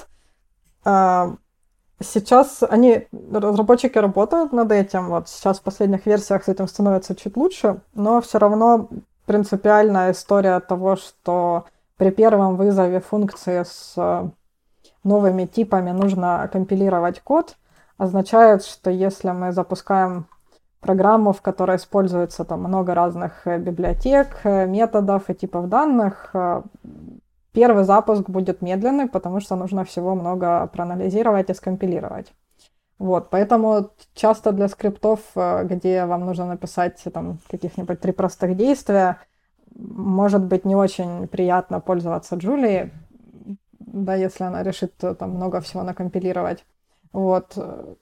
Эта проблема существует, есть в некоторой степени пути обхода, можно, например, выключить э, оптимизацию, э, можно ее запустить там, с параметром как минимальной компиляции, тогда это будет быстрее.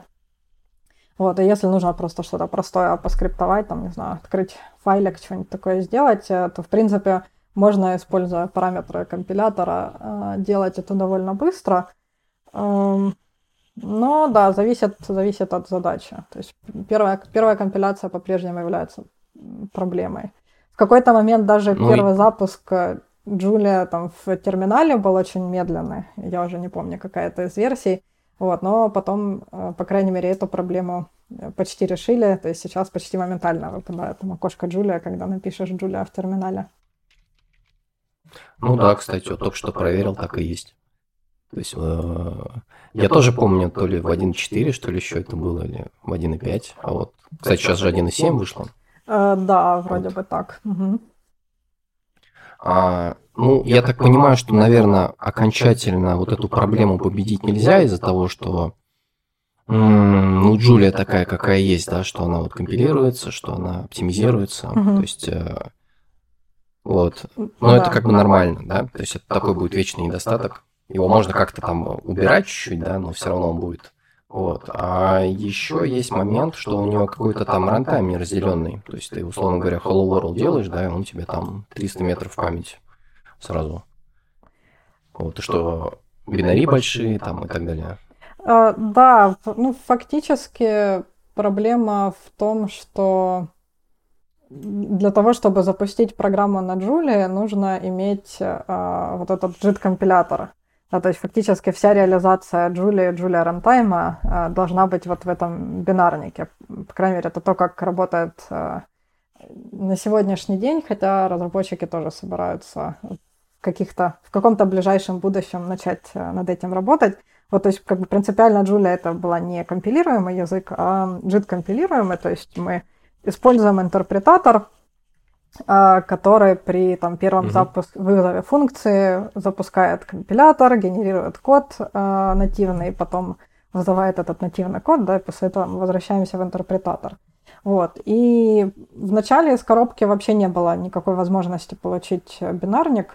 И, наверное, я уж не уверена, это были сами разработчики или кто-то из комьюнити там сделали пакет, который э, фактически просто собирал в один бинарник установку, то есть вот этот джулишный рантайм и вашу программу. Вот, ну из-за этого он такой большой. Сейчас э, что-то как-то над этим работают. Э, есть, ну даже тоже связано с ускорением компиляции там есть, бывает, возможность прикомпилировать э, модуль. Если там все хорошо с выводом типов, то Джулия может э, провести какой-то какой анализ, э, прикомпилировать модуль, который потом может э, вашей программой подобраться без необходимости полной перекомпиляции. Вот. Как будут обстоять дела с уменьшением бинарников, я в деталях не знаю, но, по крайней мере, это проблема, которая на радаре у разработчиков, и, наверное, они будут пытаться как-то это решить. Ну, я так понимаю, что эта проблема, в принципе, решаема. То есть здесь нету какого-то блокера. То есть это вопрос именно работы, а, что будут разделить этот рантайм. То есть э, теоретически проблемы здесь как бы нету. То есть это вопрос, там, не знаю, пары лет, может быть, да, если будут этим заниматься. То есть я думаю, что Э, ну, то есть основная проблема, если мы хотим во время выполнения компилировать код, то нам нужен компилятор. Возможно, если, как бы, если достаточно как-то информации в исходной программе для того, чтобы полностью ее там за один проход, например, э, скомпилировать в нативный код, да, и это поместить в бинарник, тогда вам не нужен, э, не нужен, по крайней мере, компилятор. То есть все равно остается, да, runtime, например, который да, занимается garbage collection. Да, значит... А, да, то есть это вряд ли полностью можно избавиться, но да, я думаю, mm-hmm. что принципиально э, проблема решаема, э, но не, не могу сказать в деталях как. Ну, не до конца, наверное, да. То есть можно улучшить эту ситуацию, но из-за вот этого джита, то есть все равно, скорее всего, какой-то информации будет не хватать. Может быть, э, то есть в каких-то случаях, может быть, если вам не нужна э, максимальная оптимизация, то можно пожертвовать JIT-компиляцией э, каких-то частей программы в пользу того, чтобы эм, сделать эм, мелкий бинарник. То есть, наверное, от, да, это, ну, да, это зависит, в общем-то, от домена. Эм, если, это, если вам не требуется вычислять там, много сложных, тяжелых вычислений на огромном массиве данных, а что-то там сделать один раз, вызвать функцию, то, возможно, и нет смысла ее компилировать. Может быть, какая-то обобщенная версия, в которой больше указателей, а, будет достаточно хорошей. Тогда можно не mm-hmm. заниматься JIT-компиляцией. Mm, ну, на самом деле, мой список недостатков, наверное, закончился. Я могу добавить еще э, Давай. пару недостатков. Э, значит, один связан с тем, что вот этот динамический диспатч, то есть он, он конечно, э, хороший, позволяет нам писать очень э, специализированный код, э, легко композировать, то есть легко переиспользовать существующие алгоритмы для новых типов данных, с одной стороны, и с другой стороны, легко добавлять там новые методы для работы с существующими данными, да, это все замечательно э, вместе э, работает обычно, а, но в то же время получается такая проблема, что у нас может быть там сотни э, реализаций одного и того же метода, там, скажем, в стандартной библиотеке есть там, 200 реализаций плюс или умножить, да, и если мы говорим о математических или научных вычислениях, где люди хотят переиспользовать те же самые э, функции, добавляют еще э, своих данных, то этот список растет. Э, и в, при таком количестве методов может быть сложно пользователю понимать иногда, а что именно вызывается. То есть, глядя на код, если, если у нас есть все типовые аннотации, и у нас прямо здесь же в этом файле или где-то рядом в этом модуле э, написаны реализации методов для этих типов. Э, это более-менее очевидно. Но если мы используем какие-то другие библиотеки, может быть, э, хотим использовать уже существующие алгоритмы, не сильно специализируя под наши типы данных, иногда может быть сложно понять, а, а что именно будет вызываться. И как бы какие, какие методы, какие реализации вызывают, какие другие реализации, что вообще происходит – или почему вот э, мне скажут, что э, во время выполнения, что нет ни одного метода, который соответствует вашим типам данных, и там сообщение об ошибке может выдать, э, например, десяток методов, которые вроде как выглядят, они могли бы подходить, э, вот, но, но не совсем подходят. Вот есть... Ну, ну да, да, это тоже недостаток, вот, но знаешь, почему я его не назвал? Потому что, в принципе, в индустрии, да, э, такой каждый второй язык. То есть, что ты смотришь на программу, и ты на самом деле, ты вроде думаешь, знаешь, что она делает, но на самом деле ты не знаешь, что она делает, пока ты не запустишь. Да, пожалуй, это тоже good point. Наверное, то есть в более развитых языках э, с, наверное, более продвинутой поддержкой там э, IDE, а, наверное, это немножко лучше решается, да, может быть, хотя бы можно спросить, попросить ID, показать тебе, там, что куда ведет и где определено. Вот, Джулия пока еще язык довольно молодой, то есть эти средства развиваются, и там вот Джулия, тут э, плагин VS Code тоже становится все эм, более продвинутым и может что-то показывать, и даже есть какой-то вроде бы дебаггер для того, чтобы анализировать, какие методы вызываются, вот. И, в общем-то, методы рефлексии Джулии тоже позволяют вам, а, например, увидеть, какие вообще у меня есть методы и даже где, в каком конкретно файле они определены. Вот. Но это пока может быть нетривиальная задача, а, особенно когда много кода. Вот. И дайте-ка подумать, если что-нибудь еще. Да, кстати, про преимущества еще я не сказала. В Джуле хорошая поддержка макросов что позволяет... Макросы — это такая система, которая позволяет вам на самом языке писать программы, которые генерируют другие программы. Вот. Это обычно очень удобно для, э, например, написания DSL, да, Domain Specific Languages, э, то есть, скажем, для моделирования чего-нибудь или для, э, скажем, автоматического дифференцирования – можно, можно писать э, макросы, э, которые берут там вашу программу и, например, генерируют еще одну программу, которая считает одновременно с ней дифференциал, или просто генерирует какой-то сложный Julia код по очень простому синтаксису. скажем, там для, для моделирования всякие пакеты можно написать что-то, что выглядит как уравнение, а по этому уравнению сгенерируется уже конкретно э, там, функция, которая считает, э, считает эту формулу. Вот, эти макросы довольно... Э, в Julia, Julia макросы основаны, скорее, такие наследники Lisp макросов. Lisp был хорошо известен за и любим за макро, макросистему. Вот, поэтому Julia хорошо тоже подходит для таких DSL. И, ну, еще одна проблема, да, просто потому что язык молодой, еще мало, наверное, пакетов в некоторых областях. Хотя она за последние годы там сильно набирает э, в комьюнити, и, скажем, для анализа данных, да, для машин-лернинга все больше и больше эта экосистема. Вот, я помню, в какой-то момент э, люди жаловались, что, э, там, скажем, frames в питоне были намного лучше, чем в Julia. Сейчас э, вроде бы там все или почти все поддерживается из того, что есть в Julia по сравнению с тем, что есть в питоне. Вот, но если будет больше заинтересованных пользователей, которые придут и напишут больше пакетов, то будет здорово. Но это, кстати, я тоже не назвал как недостаток, потому что это, в принципе, недостаток любого нового языка. Да? То есть вот эта проблема курицы и яйца стандартная, угу. что люди не идут туда, где нет готовой экосистемы, соответственно, писать э, библиотеки некому, да?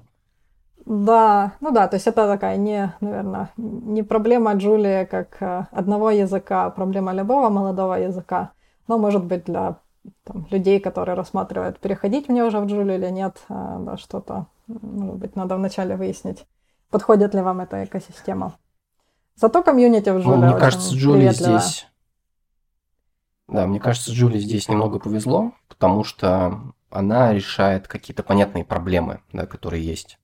То есть, э, ну вот у нас есть там питон, да, все быстрые библиотеки на питоне работают почему быстро? Потому что они написаны не на питоне, да, а на C на самом деле. Вот.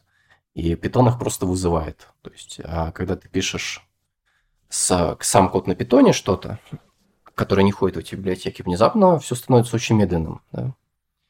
Вот, и то есть хорошие программисты на питоне, которые там занимаются анализом данных, email, там, да, и так далее, они как бы очень четко понимают, а, что можно написать, а что написать нельзя, то есть и как вот это обходить, то есть оптимизация у них вокруг этого крутится. Угу. Вот, а в Julie, по сути, у тебя библиотека может быть высокопроизводительной, которую ты хочешь, да, но если ты хочешь свое что-то еще дописать, это тоже, если ты хорошо умеешь, как вот мы выяснили, знать, что под капотом, да, то ты тоже напишешь высокопроизводительный код. То есть она тебя не ограничит в этом плане. То есть мы вот не поговорили про вот этот момент, типа как two language problem, да? пропустили как-то его. Да, да, это вот, хороший что... подход. А, да, действительно, в языках типа Python и R они очень сильно используют а, библиотеки более быстрые, написанные там на C. А все, что на самом языке может происходить э, довольно медленно. Ну и еще одна интересная проблема с этим связана. Если приходится вызывать много маленьких функций на C из, э, там, скажем, из R, то довольно... Это, в общем-то, тоже недешево, потому что нужно там, конвертировать данные или передавать данные да, из там, представления R в представление C обратно. Вот поэтому иногда mm-hmm. и такие... Что-то, что кажется должно выполняться быстро, в общем-то, может э, быть медленнее, чем, чем ожидалось э, за счет конвертации между разными рантаймами. А в Julia, кстати, то есть несмотря на то, что на Julia можно написать эффективный э, код, э, да, как мы обсудили, если знаешь как, э, но при этом, поскольку для научных вычислений есть много библиотек, написанных и оптимизированных в течение там, десятилетий на разных языках, э, в Julia хорошая все равно такой э, интероп с, там, с C, э, и, по-моему, сейчас уже даже и с MATLAB. Э, Поэтому, в принципе, даже на Джулии можно использовать, если у вас есть любимая библиотека на а, которая вы знаете, как хорошо работает, то есть даже на Джулии можно этим пользоваться. Но преимущество, особенно, наверное, для нового кода, там, для новых алгоритмов и моделей, которые разрабатываются, том, что можно все делать на Джулии, и это будет и быстро, и, в общем-то, наверное, более понятно, чем во многих э, других языках. А, вот я уже упоминала в начале, что э, там, в частности, благодаря там, даже использованию Unicode и вот этих мультиметодов, можно писать код, который похож на формулы и статьи. А, таким образом, ученым проще понимать э, код и удостовериться, что э, код программы соответствует тому, что соответствует теории, да, которую они разработали. И To Language Problem была одной из э, таких мотиваций к разработке языка. Эм, часто реальность научных вычислений такая, что есть фаза, когда нужно разработать там, новый алгоритм, да, новую модель, и делать это сразу на C, особенно для, или на каком-то другом высокоэффективном языке или на C++, особенно для людей, у которых, э, собственно, нет такого CS-бэкграунда, может быть сложно, и поэтому чаще такие модели делаются там на MATLAB, на R, на Python, вроде как это проще, понятно, как это выглядит. Вот, а потом кто-то другой, возможно, должен переписать это на другой язык, в котором это все выполняется быстрее. Э, но, конечно, это добавляет дополнительный уровень, где можно, можно добавить, внести новые ошибки или просто неправильно что-то перевести с одного языка, языка на другой. Э, а, собственно, человеку, который разрабатывал этот алгоритм изначально, понять э, там, код на C++ может быть намного сложнее. Вот, когда, если мы это делаем на одном и том же языке, то, во-первых, не надо переписывать два раза, а во-вторых, понятнее, что написано в программе, почему она, почему она работает. Вот, кстати, сколько мы все-таки еще во времена ковида э, делаем подкаст, то мне вспоминается, наверное, еще, может быть, год назад э, ученые в, из Великобритании писали в Твиттере, что да, вот наша модель, которая предсказывает ковид, а, значит, вот у нас тут какая-то она старая, много C++ кода, и мы не понимаем вообще, что там точно происходит, поэтому мы собираемся делать рефакторинг, чтобы более, э, чтобы верить этой модели лучше, чем, да, то есть она что-то делает, что-то считает, э, но мы уже не помним, как этот, кто этот код писал, и что вообще происходит. А, это, кстати, напоминает проблему ну вот, сейчас. Кстати, это, простите, Давай. что, простите, что перебью. Это, кстати, подтверждает мою, мой вопрос про то, что запрос на корректность-то как бы он есть. И видишь, и получается, есть код, через который через год, через год смотрит там или два. А, ну смотри, это не совсем про корректность, это вопрос про интерпретацию программы. То есть ты можешь понять, что она делает. Вот это, кстати, сейчас большие исследования ведутся как раз в ML на эту тему, да, потому что ты не можешь внедрять ML, там, условно говоря, в медицину, в юриспруденцию широко, да, потому что там тебя спрашивают, как бы, а что твоя модель делает, да, вот степ-бай-степ, так сказать, да, и куча исследований на эту тему идет, куча диссертаций пишется, да, чтобы как бы действительно подойти к этому моменту, чтобы можно было интерпретировать модель, а, разложить ее на какой-то алгоритм, который вот можно доказать, что как программа к этому пришла. Да? И тут, по сути, вот с этой моделью на C++, ну, типа то же самое, да, потому что код очень сложный, там всего понаписано, какие-то оптимизации, то есть ты на это смотришь и не можешь понять, а как бы оно действительно работает как надо или нет. Угу.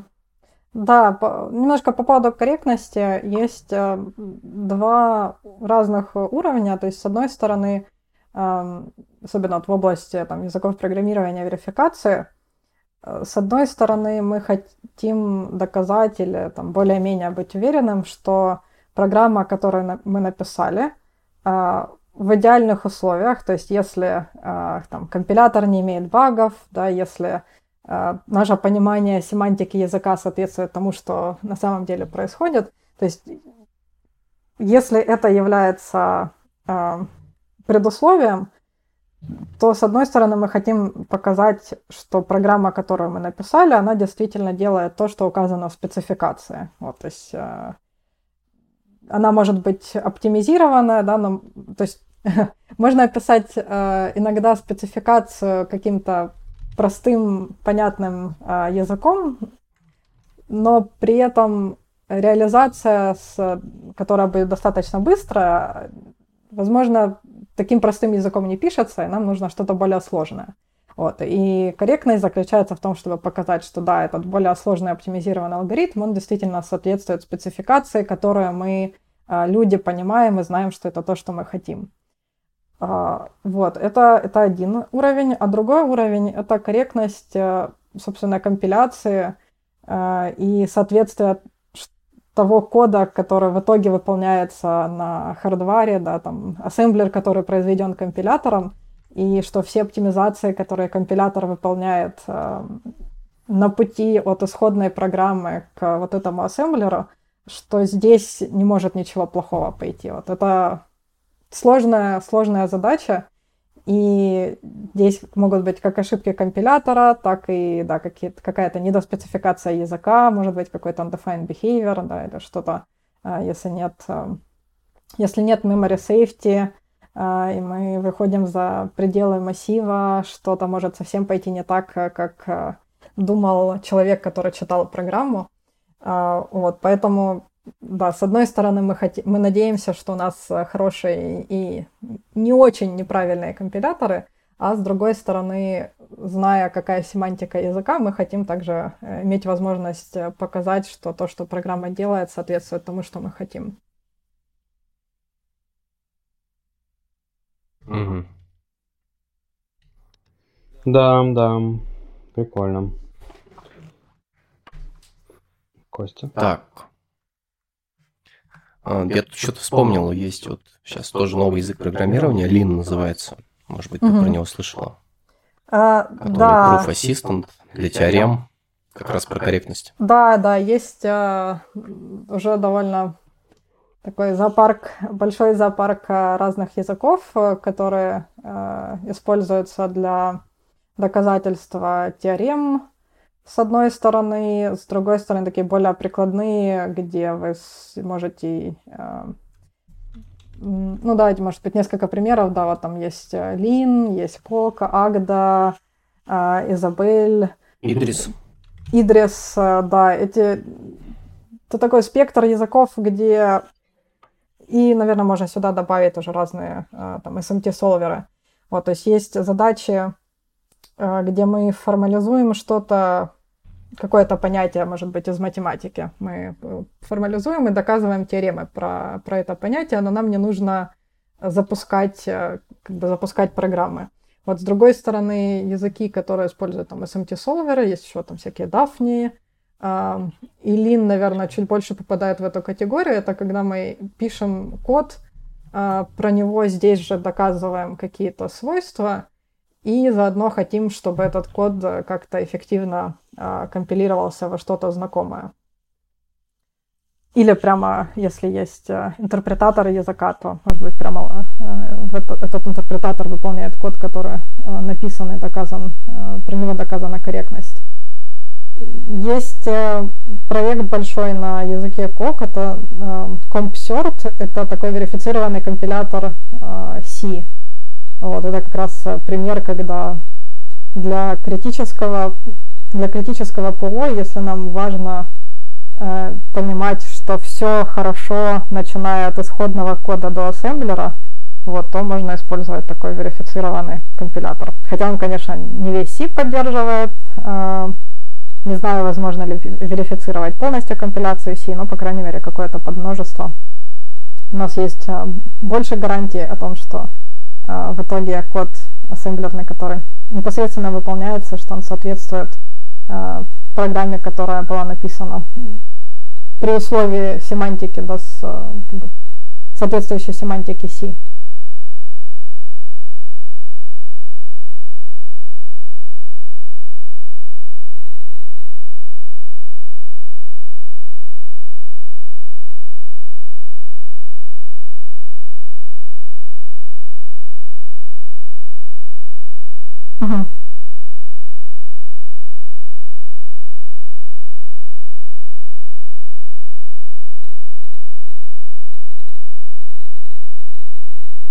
Ну, ComSert это сам, это компилятор конкретно. То есть ComSert это проект, э, который у нас есть компилятор C, э, и вот этот конкретный компилятор, он верифицирован, э, то есть про него доказано, что семантика программ на ассемблере соответствует семантике а, программ на C.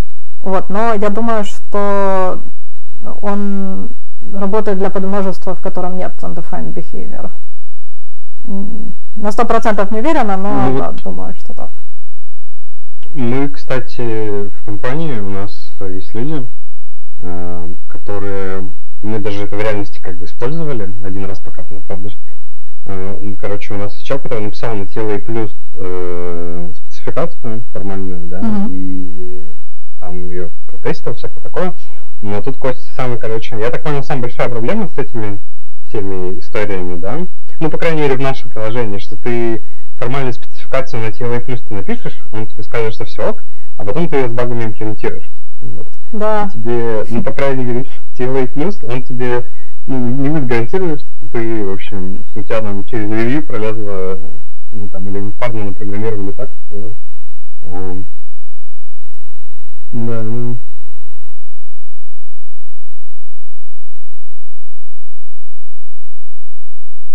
Да, это, да, это вот как раз та самая проблема, что э, есть огромный pipeline да, от того, от спецификации до, собственно, там, ассемблера, который выполняется, и на каждом шаге могут быть баги. Конечно, то есть, э, да, тулы типа TLA+, так сказать, дизайн, если у вас проблемы в дизайне, то можно их отловить там, но дальше, если дизайн правильный, а реализация вносит ошибки, к сожалению, а, никаких гарантий нет. Есть еще а, вот Coq — это язык и theorem prover, но нельзя, то есть на Coq е можно писать а, функциональные программы, и более того, эти программы должны завершаться. Вот. Запустить просто так сам кок нельзя. Вместо этого компилятор кока генерирует OCaml, и дальше мы можем запускать программы на Камле. Вот, но там тоже есть такая проблема, что если мы сгенерировали, э, скомпилировали код в OCaml неправильно, то, собственно, все наши доказательства про программу в коке, они ну, ничего нам не могут э, гарантировать. Вот, то есть мы, конечно, надеемся, что там багов мало. Но есть еще там проект, называется CertiCock. Это э, как раз верифицированный компилятор кока. Вот. И в целом такой тренд, э, как бы мы хотим как можно больше сократить так называемую trust base, э, то есть базу кода, которую нам нужно, в которую нам нужно верить. Вот. И в идеале э, как бы каждая, каждая компиляция э, с одного языка на другой, если, если мы знаем, что эта компиляция корректна, да, то в итоге нам нужно будет верить только там, последнему верификатору, который там это все верифицирует. И в идеале, чем меньше чем меньше вот это trust base, тем э, проще для уже, наверное, людей, э, скажем, на нее посмотреть и понять, что она действительно правильная. Вот, и тогда у нас будет больше веры э, в этот полноценный pipeline.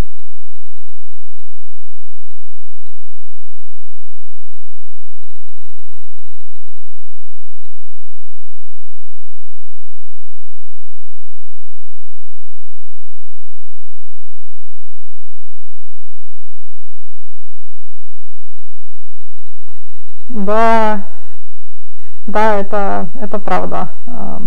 Но может, то есть э, стремление э, верификации да, в языках программирования как, как можно больше верифицировать, по крайней мере, для критического, э, для критического ПО. Вот, и есть уже проекты, которые пытаются верифицировать именно в хардваре, или, скажем, верифицировать генерацию там, с языка описания хардваре более высокоуровневого на более низкоуровневый. Вот тогда на более высокоуровневом, там, скажем, проще что-то описать, э, что опять-таки понятно, и у нас есть больше веры, что этот дизайн делает то, что нужно. Вот, и если есть верификация в более низкоуровневой, тогда нам, по крайней мере, руками не надо переводить э, вот эту реализацию. Вот, но, наверное, да, полностью э, как бы полностью написать pipeline, в котором все, все абсолютно э, правильно, сложно. Вот. Ну и плюс верификация это трудозатратный процесс, э, как и верификация отдельных программ, да, тем более таких больших проектов, как компиляторы. Да, но то есть, если мы говорим о критическом ПО, там типа ракет или медицинского оборудования, то, наверное, затраты стоят того. Но, конечно, там верифицировать э, веб-сервисы или э, игры на мобильном никто не будет, я думаю. Веб-сервисы, пожалуй, да, да. Э, да, вот как раз, кстати, Amazon э, да, наверное, одна, одна из причин, почему они занимаются много вот сейчас верификацией, это как раз, да, хочется доказывать там всякие security и быть уверенным, что в облаке там никто ничего плохого не сделает.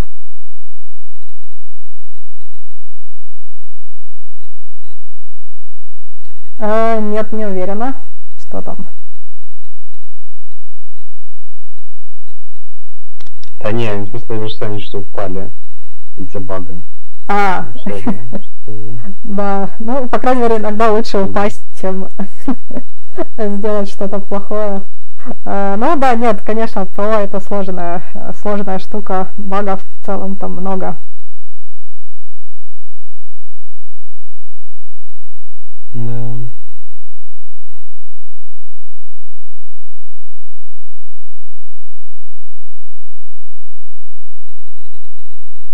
Да, время пролетело незаметно. И интересно, мы поговорили про верификацию. Неожиданно перешли от Джулии, вот, но э, да, это важно, важная тема.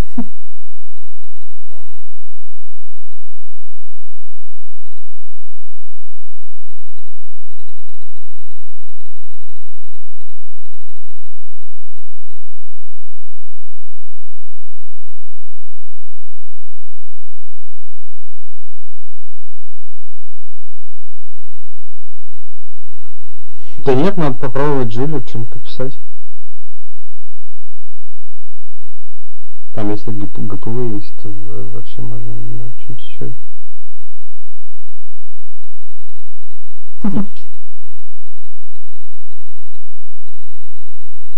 Да, нет, наверное. Э, спасибо за приглашение, было интересно.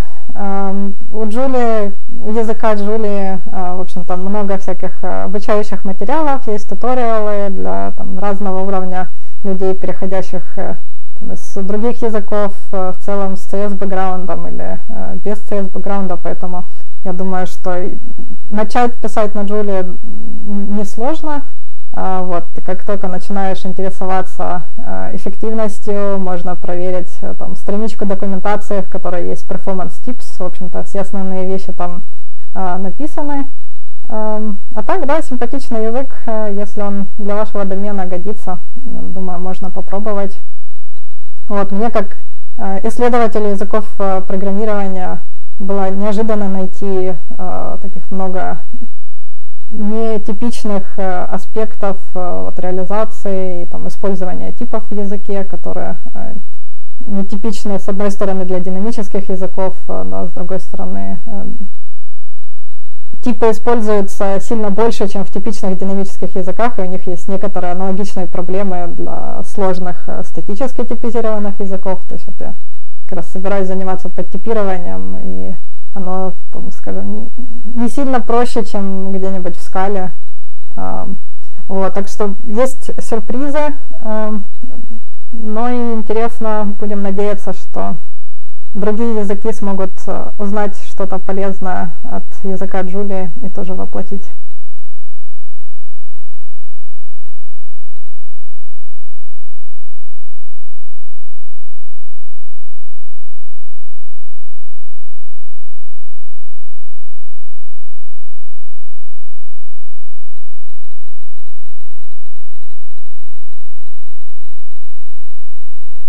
Нет, у меня, наверное, нет никакого э, любимого языка.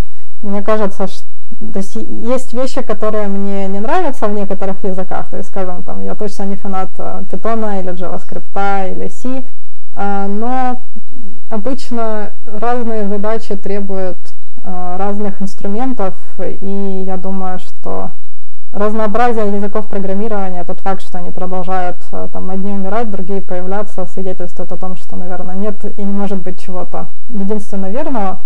А, вот, мне нравится да, изучать разные языки, смотреть, э, что лучше, что хуже, что можно, что можно поправить. А, если, конечно, набирается legacy, то есть ясно, что если язык довольно много на рынке и большая экосистема, то просто так он уже вряд ли возьмет и умрет, э, просто потому что уже много кода написано.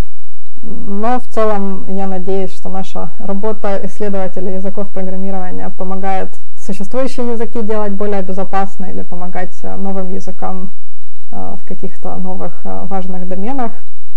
Вот. Мне, ну, то есть сейчас я в основном программирование, программирую на Джулии, потому что работа с, связана с Джулией.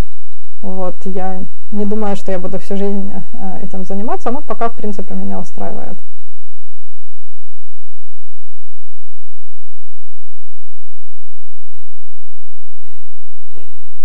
Да нет, я на самом деле, да, согласен. Постоянно вообще. Могу быть согласен. Да, да, абсолютно.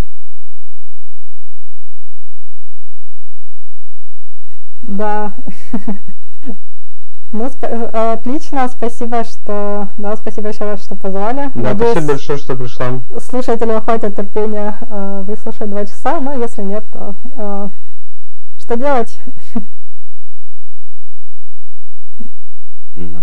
да, это верно.